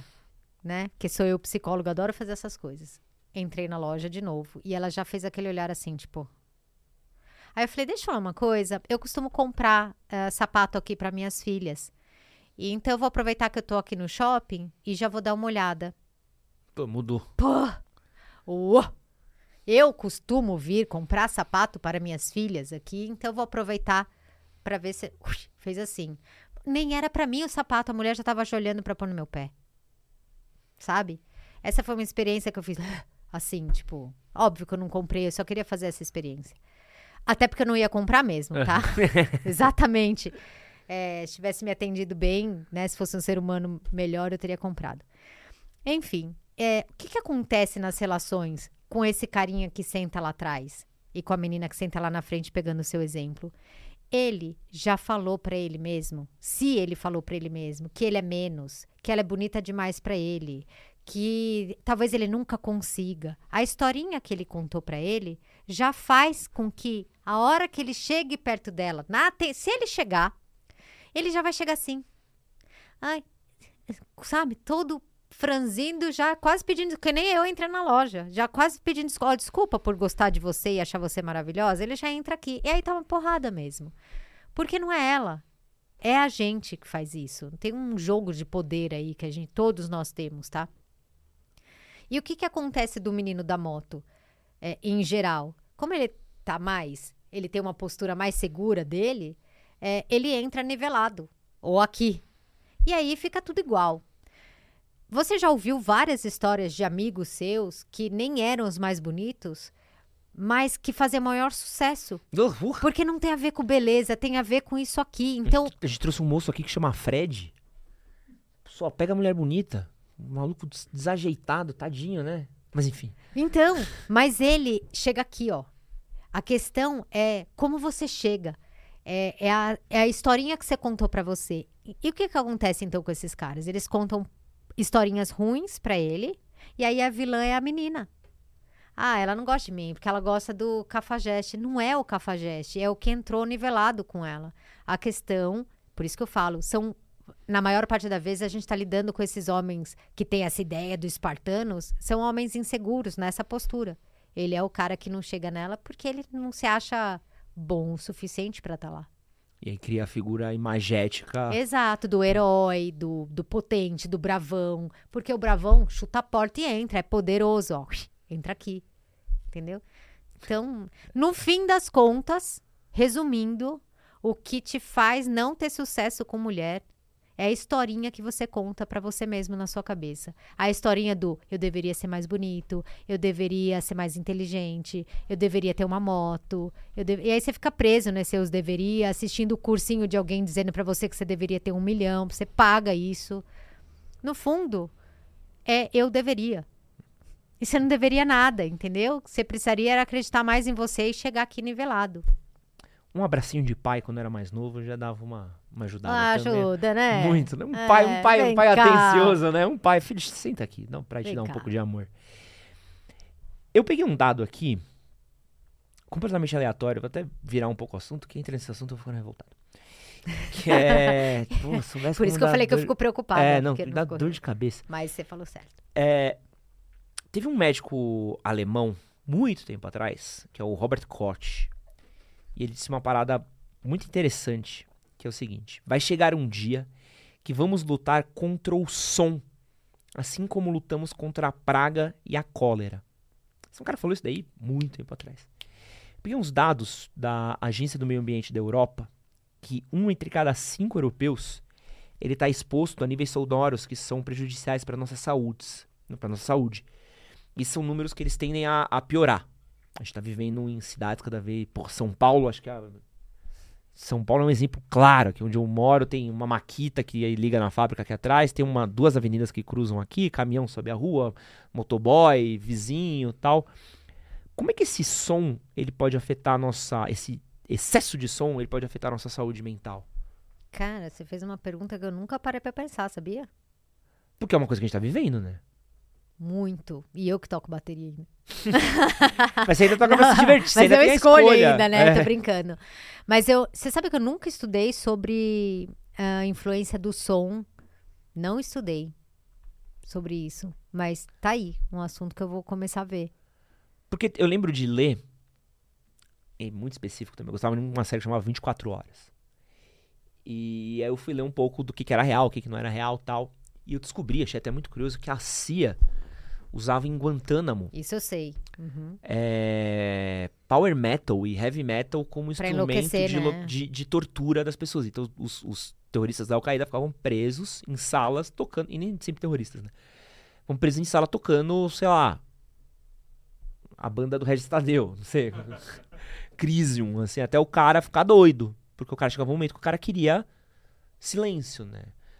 E, você falou de higiene de sono, você falou de padrões de comportamento. O silêncio também deve ter um poder importante pra gente, né? Então, se- é porque se for pensar no cérebro, você tá hiperestimulando alguma coisa. E hiperestimular, se ele não tá programado com isso, e como eu te disse, demora muitos e muitos anos para ele se adaptar, enquanto isso é sofrimento. Agora, que tipo de sofrimento? sinceramente, eu, eu vou até atrás desse dado. E eu leio pra caramba, cara, mas eu nunca, nunca pensei nesse tema. Mas eu diria que é mais um fator de estresse, né? Agora vamos falar? É. Cara, e essas músicas, né? não, é. Nem vou falar de funk, essas coisas, porque não é nem a qualidade. Mas eu faço aula numa academia, por Aham. exemplo, que é com música. É uma bike indoor com música. E tudo bem, tô feliz lá, mas, cara, não tem uma. Um... Eu fico, eu saio da sala, tipo, zoada. Feliz, porém zoada, né? Todo dia que você ouvir um Skrillex, Que que vai, é s- é um dub, é outro estilo, é um é meio louco. É, bem louco. eu sempre falo, eu não tô acostumada, eu sempre penso, eu não tô acostumada, né? Mas é uma coisa repetida. Tum, tum, tum, tá. É, parece a máquina de ressonância magnética. Dum, dum, dum, dum, dum, dum, dum. O ruim é quando não tem drop, né? Quando não tem drop dá uma maldade, né? Você espera só a viradinha e não vem. Porra, cadê o drop? Desculpa. Mas, mas posso falar? É. Faz três meses que eu tô ouvindo isso, né? Hoje eu gosto mais do que no primeiro dia. tá? Vamos falar a verdade. Só que, né, é alto pra caramba tal. Mas eu, às vezes, eu penso, falo, cara, o povo tá numa rave com uma música dessa e um MD, né? Não, pô. Tipo, é muito excesso de. Informar. É muito excesso de informação. Eu, eu já quero voltar aqui pras drogas, mas, mas eu queria é, pegar um pouco essa questão do estresse, né? É, eu falei dessa coisa do som, até pra gente poder entrar um pouco nesse tópico, mas é que acho que todo mundo viveu em algum momento da pandemia, principalmente quem mora em São Paulo, todo mundo foi apresentado aí à, à gloriosa Maquita. Acho que é uma questão. Acho que a Débora que não sabia o que era uma Maquita, né? Mas você deve saber o som, mas você não deve saber o que. Quem, a doutora deve saber o que é uma Eita. Maquita, o Léo sabe o que é uma Maquita. Foi um instrumento gerado pelo capeta. É, exa- Foi o próprio Lúcifer que criou isso e falou: como é que eu transformo a humanidade num lugar pior? E a gente, porra, aqui perto de casa era obra o tempo todo. Aqui tá subindo um. pelo menos uns cinco prédios à minha volta. Ah, no Perdizes? Tá louca. Meu No Perdizes. Deus. Aqui tá subindo um metrô, que é pior. Nossa, Então passa caminhão todo dia, tem um metrô, o prefeito resolve asfaltar a rua de baixo aqui Lógico. toda semana. Então é, é um bagulho muito louco que você vai sentindo. Eu lembro, esse domingo agora eu tive essa percepção que eu fiquei em casa de. Olha como é doido. De eu olhar e falar assim: pô, tem alguma coisa errada. Aí eu comecei a olhar e falei assim: pô, tá em silêncio. nossa. Porque é tanto barulho aqui na rua que ficou silêncio. Eu percebi o silêncio. E, e como é estressante isso, né? E, e o estresse, essa questão. é, eu ouço falar muito sobre a liberação de cortisol através do estresse, né? Isso. Ele tem efeitos devastadores pra gente, Tem. né? O que, que causa cortisol no nosso corpo? Dá uma detonada na área do hipocampo, que é a área de memória. Ele. É, porque o que, que é o cortisol? Olha só, o cortisol ele é um hormônio que, teoricamente, é, ele serviria para. Imagina que você tá de frente para um leão, e aí você tem certeza que ele vai te morder numa luta com ele. E aí o corpo já sabe que você vai se machucar ou correndo, fugindo, ou lutando com ele, ele libera o cortisol. Você já tomou corticoide, que é um anti-inflamatório potente, né? Tanto que você não pode tomar tanto. O cortisol é o similar, natural. Então ele é um anti-inflamatório natural. Mas ele é pra assim, pô, caraca, ele vai brigar com o leão, vamos soltar um pouco de cortisol para se ele tomar uma mordida, já temos anti-inflamatório natural. Mas você não pode ficar tomando anti-inflamatório toda hora, você detona seu corpo. Uhum. E ele é um anti-inflamatório. Que as pessoas eram para ter um estresse crônico, estresse agudo e sumir, e virou crônico. Então, barulho, brigas em casa, é, chefe, tudo isso é excesso de estresse. Estresse crônico é liberação de hormônio que não era para estar sendo liberado de forma crônica. Então, a gente hoje está vendo as consequências disso. Estamos aprendendo com a consequência do estresse crônico, né? De novo, nossos avós não tinham tanto estresse crônico. É uma coisa de, de poucas gerações para cá. O que a gente tem visto é doenças mentais, né? Caramba. Eu, eu, eu vi falar muito de doença do coração por causa Também. do cortisol também. Já também um terapeuta falou. É porque é estresse, né? Isso não é só o cortisol, né? Quando você está estressado, você tem alteração de pressão arterial, tá? Porque tem, tem toda uma explicação. É linda a explicação, só que não deveria estar acontecendo. É linda. é linda. É, a explicação é linda, porque você precisa correr do leão, certo? Aham. Para você correr, você precisa de sangue nos músculos para lutar. Então, o seu corpo diminui o calibre da- dos vasos sanguíneos para chegar logo o sangue nos músculos que você precisa. Então, para ele fazer isso, aumenta a pressão arterial, porque quando você aperta uma mangueira, aumenta a pressão. Então, é bonita a ideia, né? Só que não era para estar acontecendo toda hora. Quando você tem pressão alta toda hora, o sangue passando toda hora na mangueirinha, ele tá passando com força, ele começa a machucar a mangueirinha. Se ele começa a machucar os seus vasos, as suas artérias, ela pode romper. Caramba. E aí a gente fala de AVC, e a gente fala de infarto, né? É, que mais? O estresse, você precisa de energia para lutar com o leão. Então, seu corpo libera glicose no seu sangue. Por isso que as pessoas estressadas vão medir lá, nossa, minha glicemia tá alta, tá difícil de controlar, mas porque é estressado. O corpo tá toda hora pondo glicose lá para que você possa lutar com o leão que não existe. Porque não é o leão, é o seu chefe, é que for da sua vida. Excesso de glicose no sangue, que é descontrola diabetes, tem mais resistência à insulina, futuramente você tem mais chance de diabetes, que estraga os vasos sanguíneos, aumenta a cardiopatia. Então é muita coisinha assim, não é só o cortisol, é Diabetes tipo 2, né? Que é o mais- o pior tipo de todos. É. E tem a nossa população tá aumentou absurdamente o número de hipertensos, diabéticos. né? É, hoje também sabe que quando você tem um estresse crônico altera todo o metabolismo e já se fala que a obesidade não só porque você come quando está estressado, mas o próprio metabolismo, a, a- doença metabólica que o estresse faz aumenta a obesidade. A gente já tem 56% da população com sobrepeso. Brasileiro, né? Aí eu vou fazer uma pergunta pra você que talvez eu tenha feito pra Monja Coen. Como é que eu faço pra não ser estressado? Lembra todos os pilares que eu falei? São todos eles, tá? E um pilar, vou puxar bastante sardinha pro meu lado, tá? Uhum. Porque eu realmente acredito muito.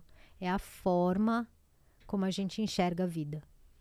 E a forma como a gente enxerga a vida geralmente está toda distorcida e a gente precisa de algum lugar para conseguir modificar isso.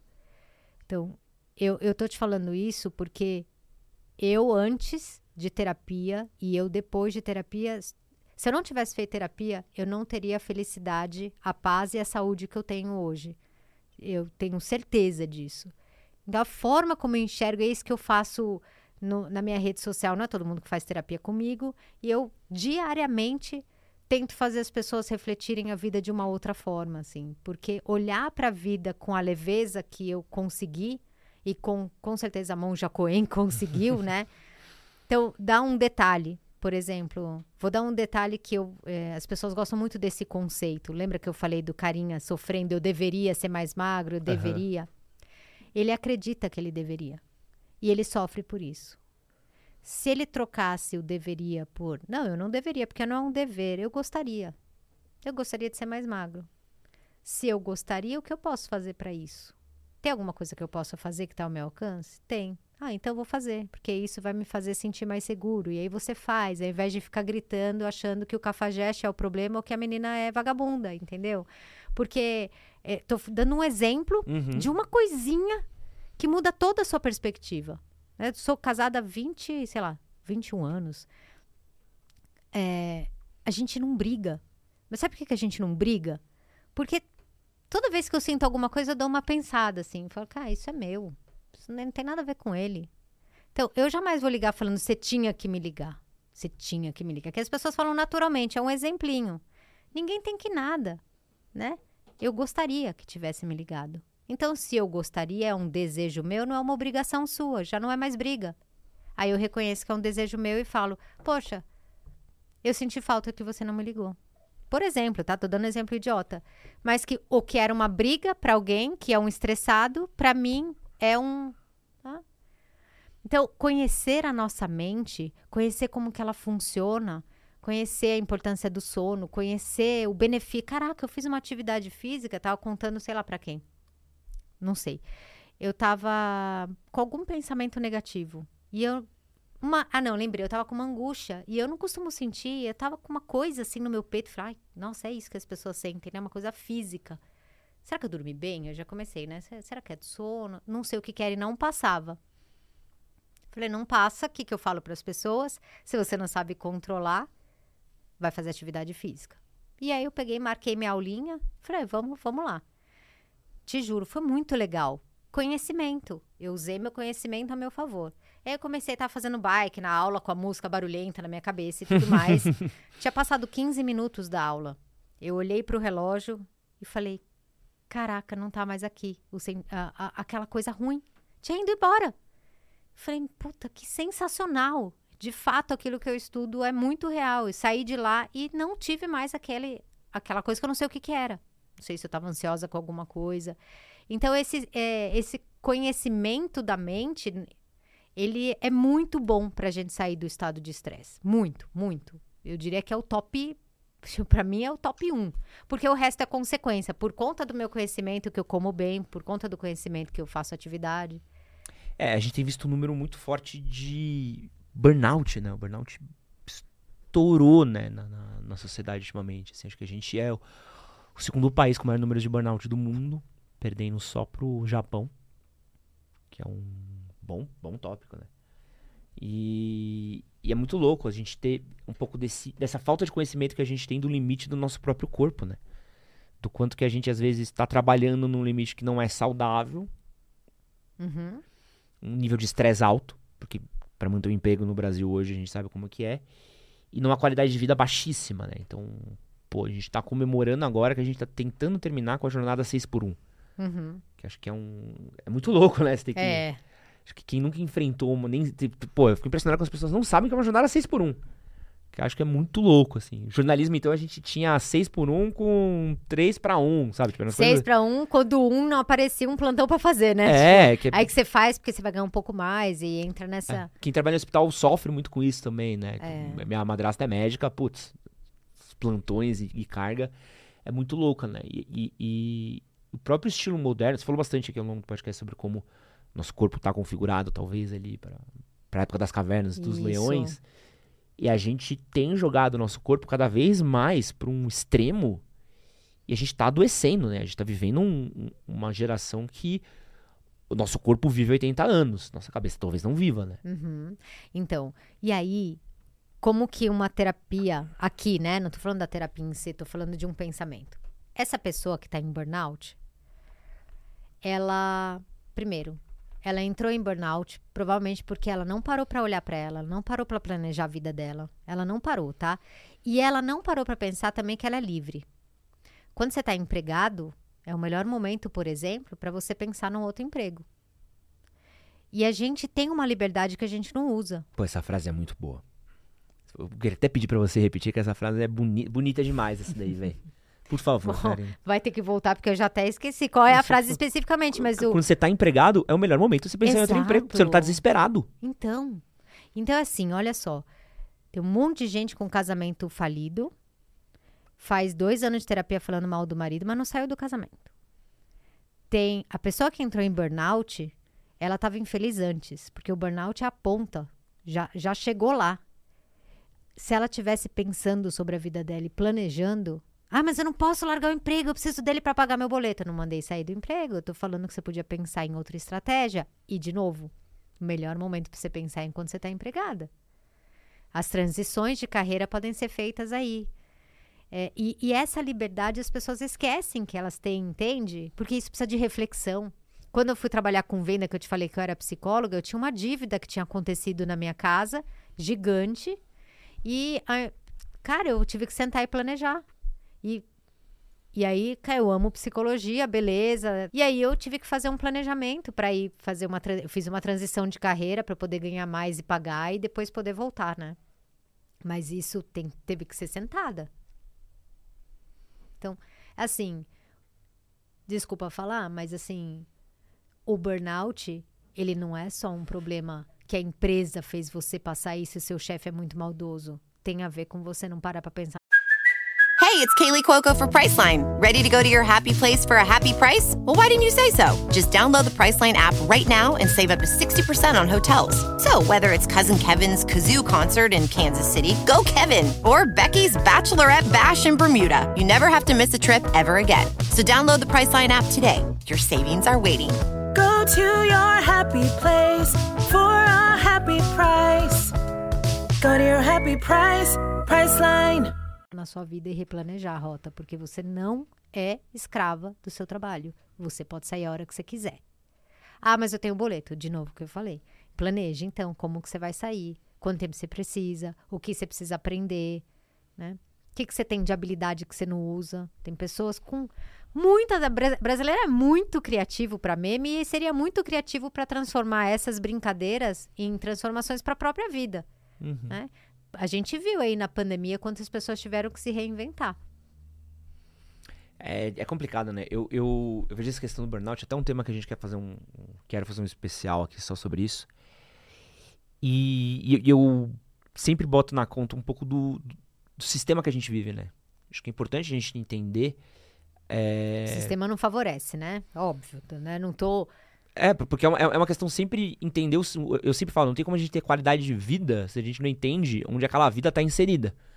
E o que sistema que aquela vida está inserida. Então você está num sistema capitalista que exige trabalho cada vez mais. Então você está num país é, destruído por diversas somas de, de opções de governos, de partidos, de Isso. pessoas.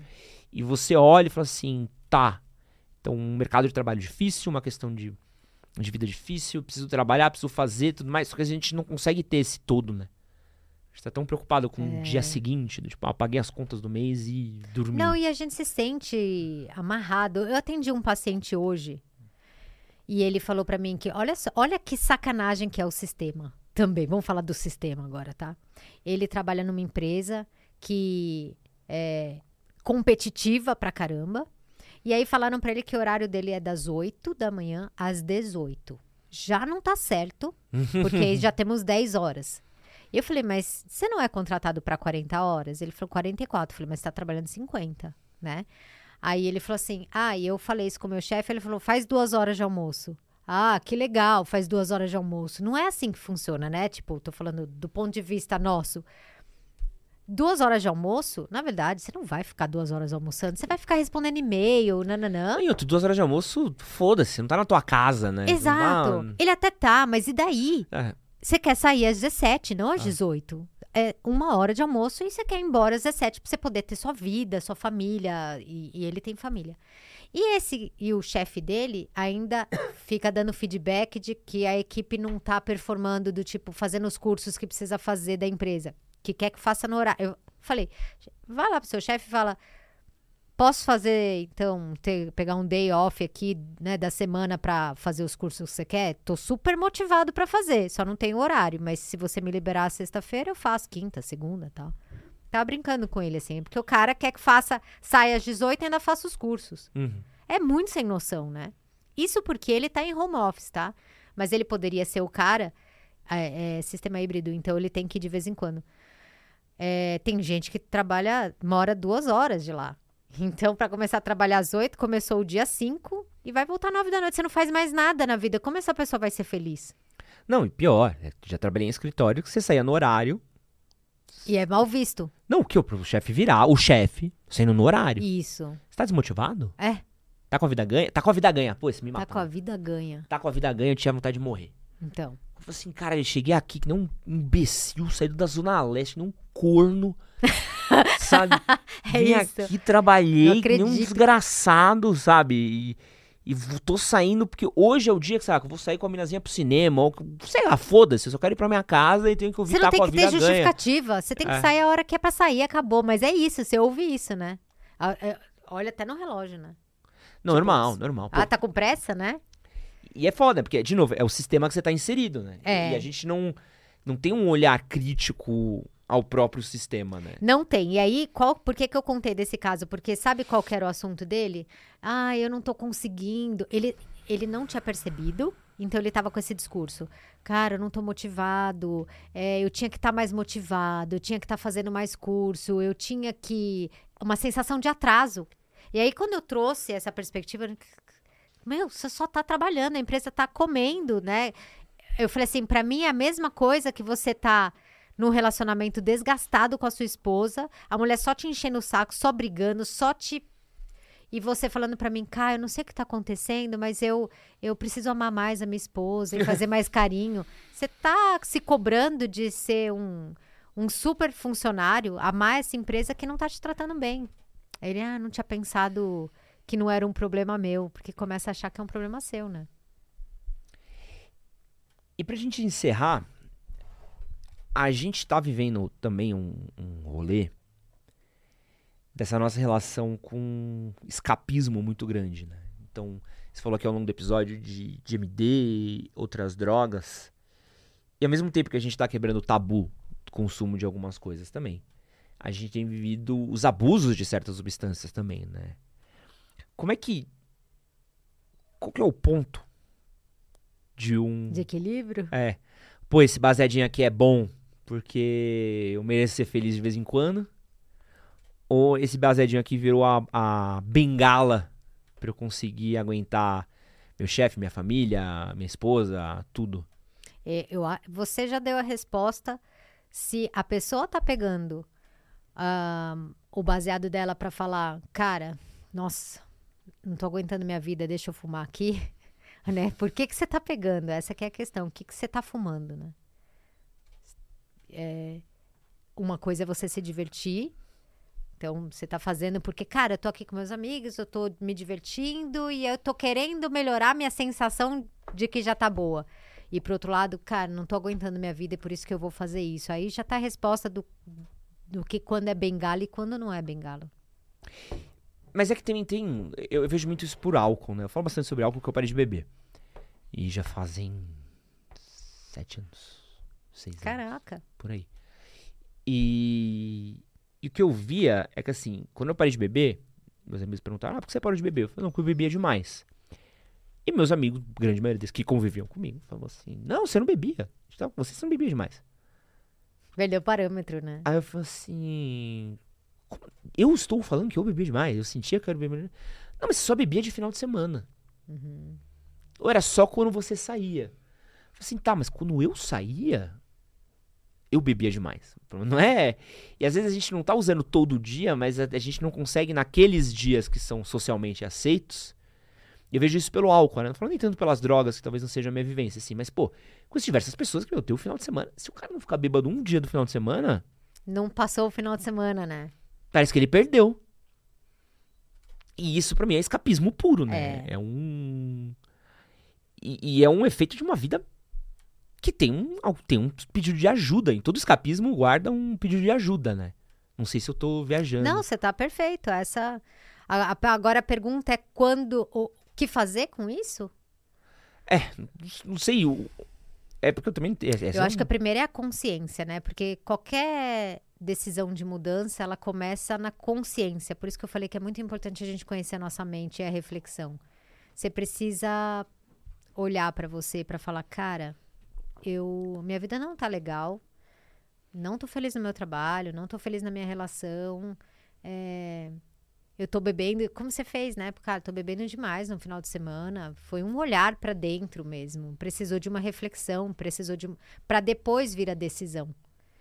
Então, o convite sempre primeiro e de verdade, por isso que eu gosto de podcast. Uhum.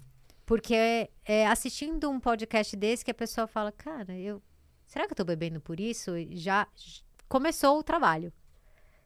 E eu acho que a nossa função é justamente essa, trazer esses assuntos para que as pessoas possam, no mínimo, parar, sair do automático para fazer uma autoanálise que é impossível não assistir um podcast desse, por exemplo, e não, e não fazer uma autoanálise de fazer essas perguntas. E aí, aí vem o segundo passo, que é depois que você se analisou e falar, nossa, eu tô em sofrimento, eu não tô falando para ninguém, e eu tô achando que realmente eu tô bebendo cada vez mais.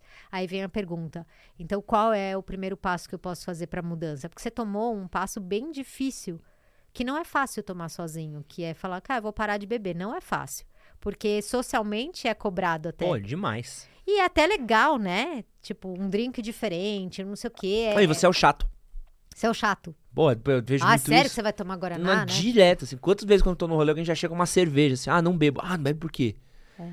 Aí cada dia inventa uma coisa nova. Ah, religião. Aham. Sei lá, tô tomando remédio corticoide. Você sa- Você sabe que ajuda muito falar de uma doença, né? As Não, pessoas respeitam mais, né? Não, a pessoa respeita mais eu, eu falar que tô morrendo É. do que eu falar que não quero fazer Porque algo. lembra lá no começo a É. gente falou que doença ninguém fala, então quando alguém É. fala até assusta, né? Eu lembro que eu queria fazer regime uma época e meu o pessoal me, se incomodava com eu não querer comer doce. Não come doce, só um doce, só uma paçoca, só não sei o que. Aí eu comecei assim, é que eu tô com diabetes. Aí, cara, para na hora. E era melhor, porque não precisa oferecer duas vezes pra mim o chocolate, que eu vou comer na segunda. Então para na primeira. né? Mas isso é muito bom. Pô, é muito bom. Ah, quer um drink assim? Ah, não bebeu. Por quê? Porque meu pai morreu no acidente de trânsito É. bêbado. Pronto, Acabou. acabou. Ninguém, ninguém. O cara Nunca não. mais respeita. Óbvio que eu não vou falar isso. Maravilha, posso falar isso algum dia maravilhoso pra eu testar. Mas você mata o clima do rolê, Nunca né? mais se oferece. É incrível. Mas é difícil, né? Ou Eu- desculpa, né? Não, E é engraçado, eu, eu vejo isso pelo álcool, e agora também eu começo a ver também muito com maconha, assim, maconha é, é engraçado isso, né? Eu vi até um post no, no, no Twitter que é essa coisa assim, a gente falou tanto de legalização, dessa demonização que tinha da maconha, bibibobó, que acho que é totalmente justa. Só que a gente esqueceu de falar que maconha também tem um efeito negativo, né? Uhum. Se eu fumar todo dia antes do trabalho, como escapismo, pra tarefa É uma alteração química no cérebro, né? E se você tá. Que, é, eu não sou a chata, nada disso em relação à droga, mas é assim, se você tá usando tanto álcool quanto qualquer coisa, é um, um produto químico no seu cérebro. E o nosso cérebro, ele funciona com atividades elétricas e, e química. Então, o equilíbrio da nossa mente para você pensar bem, dormir bem, respirar, bater o coração direitinho, para tudo isso, o seu neurônio está funcionando com eletricidade e com química. E ela tá lá com os ajustes dela. A gente já falou durante o podcast inteiro o que, que você pode fazer para ajustar isso, que é sono, nananana. Aí você vai lá e usa uma substância que fica alterando quimicamente, então só saiba que toda vez que você está usando, é, alterando a forma como os neurônios estão se comunicando, você pode ter um prejuízo. Qual? A gente não sabe direito ainda, a longo prazo, com muita quantidade, o que, que isso vai trazer de malefício para você. Mas fato é que vai trazer, porque você está alterando a, química do cérebro e ele funciona por química. É, não né? tem coisa que você toma. Cara, você acorda depressivo no dia seguinte. Então, é isso. Seu cérebro joga você pra um. Quem já tomou um ácido, pô, parece que você acorda no outro dia, você tá num. Pior dia da sua vida, assim. Você fala, nossa, como é que o mundo. Como eu não percebi que o mundo era horrível? Mas como é que. Porque um dia antes o mundo era, era coisa. lindo. Você tava na fábrica do Willy Wonka, né? É engraçado, né? A gente não pensa nessas compensações, né? Do quanto que um que produz muito um, aquilo vem de algum lugar, né? É. E essa alteração, porque quem controla seu pensamento é o cérebro. Quem controla seu sentimento é o cérebro.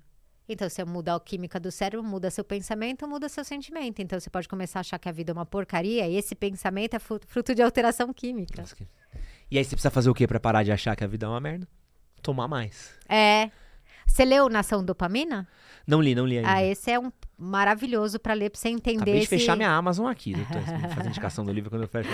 Não, você precisa ler esse livro. É fenomenal. E aí ele explica justamente esse desequilíbrio que acontece, e aí o cérebro começa a falar assim: cadê aquela substância lá? Cadê aquela substância? Mas ele te deixa deprimido para que você use.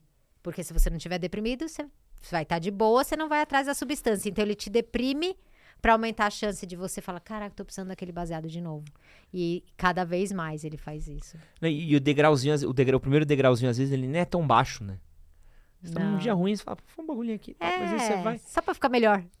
E aí, nada contra, puta, até porque se ser contra uma coisa, tenho que cortar metade dos meus metade dos contatos do zap vai pro saco. Não, né? a gente tá falando de saúde mental e o impacto disso. É. Então é só, de novo, não faça se não for é, num passo antes, que é se autoanalisar. Cara, você faz a escolha que você quiser da sua vida, mas as melhores escolhas serão feitas quando você conhecer a si mesmo.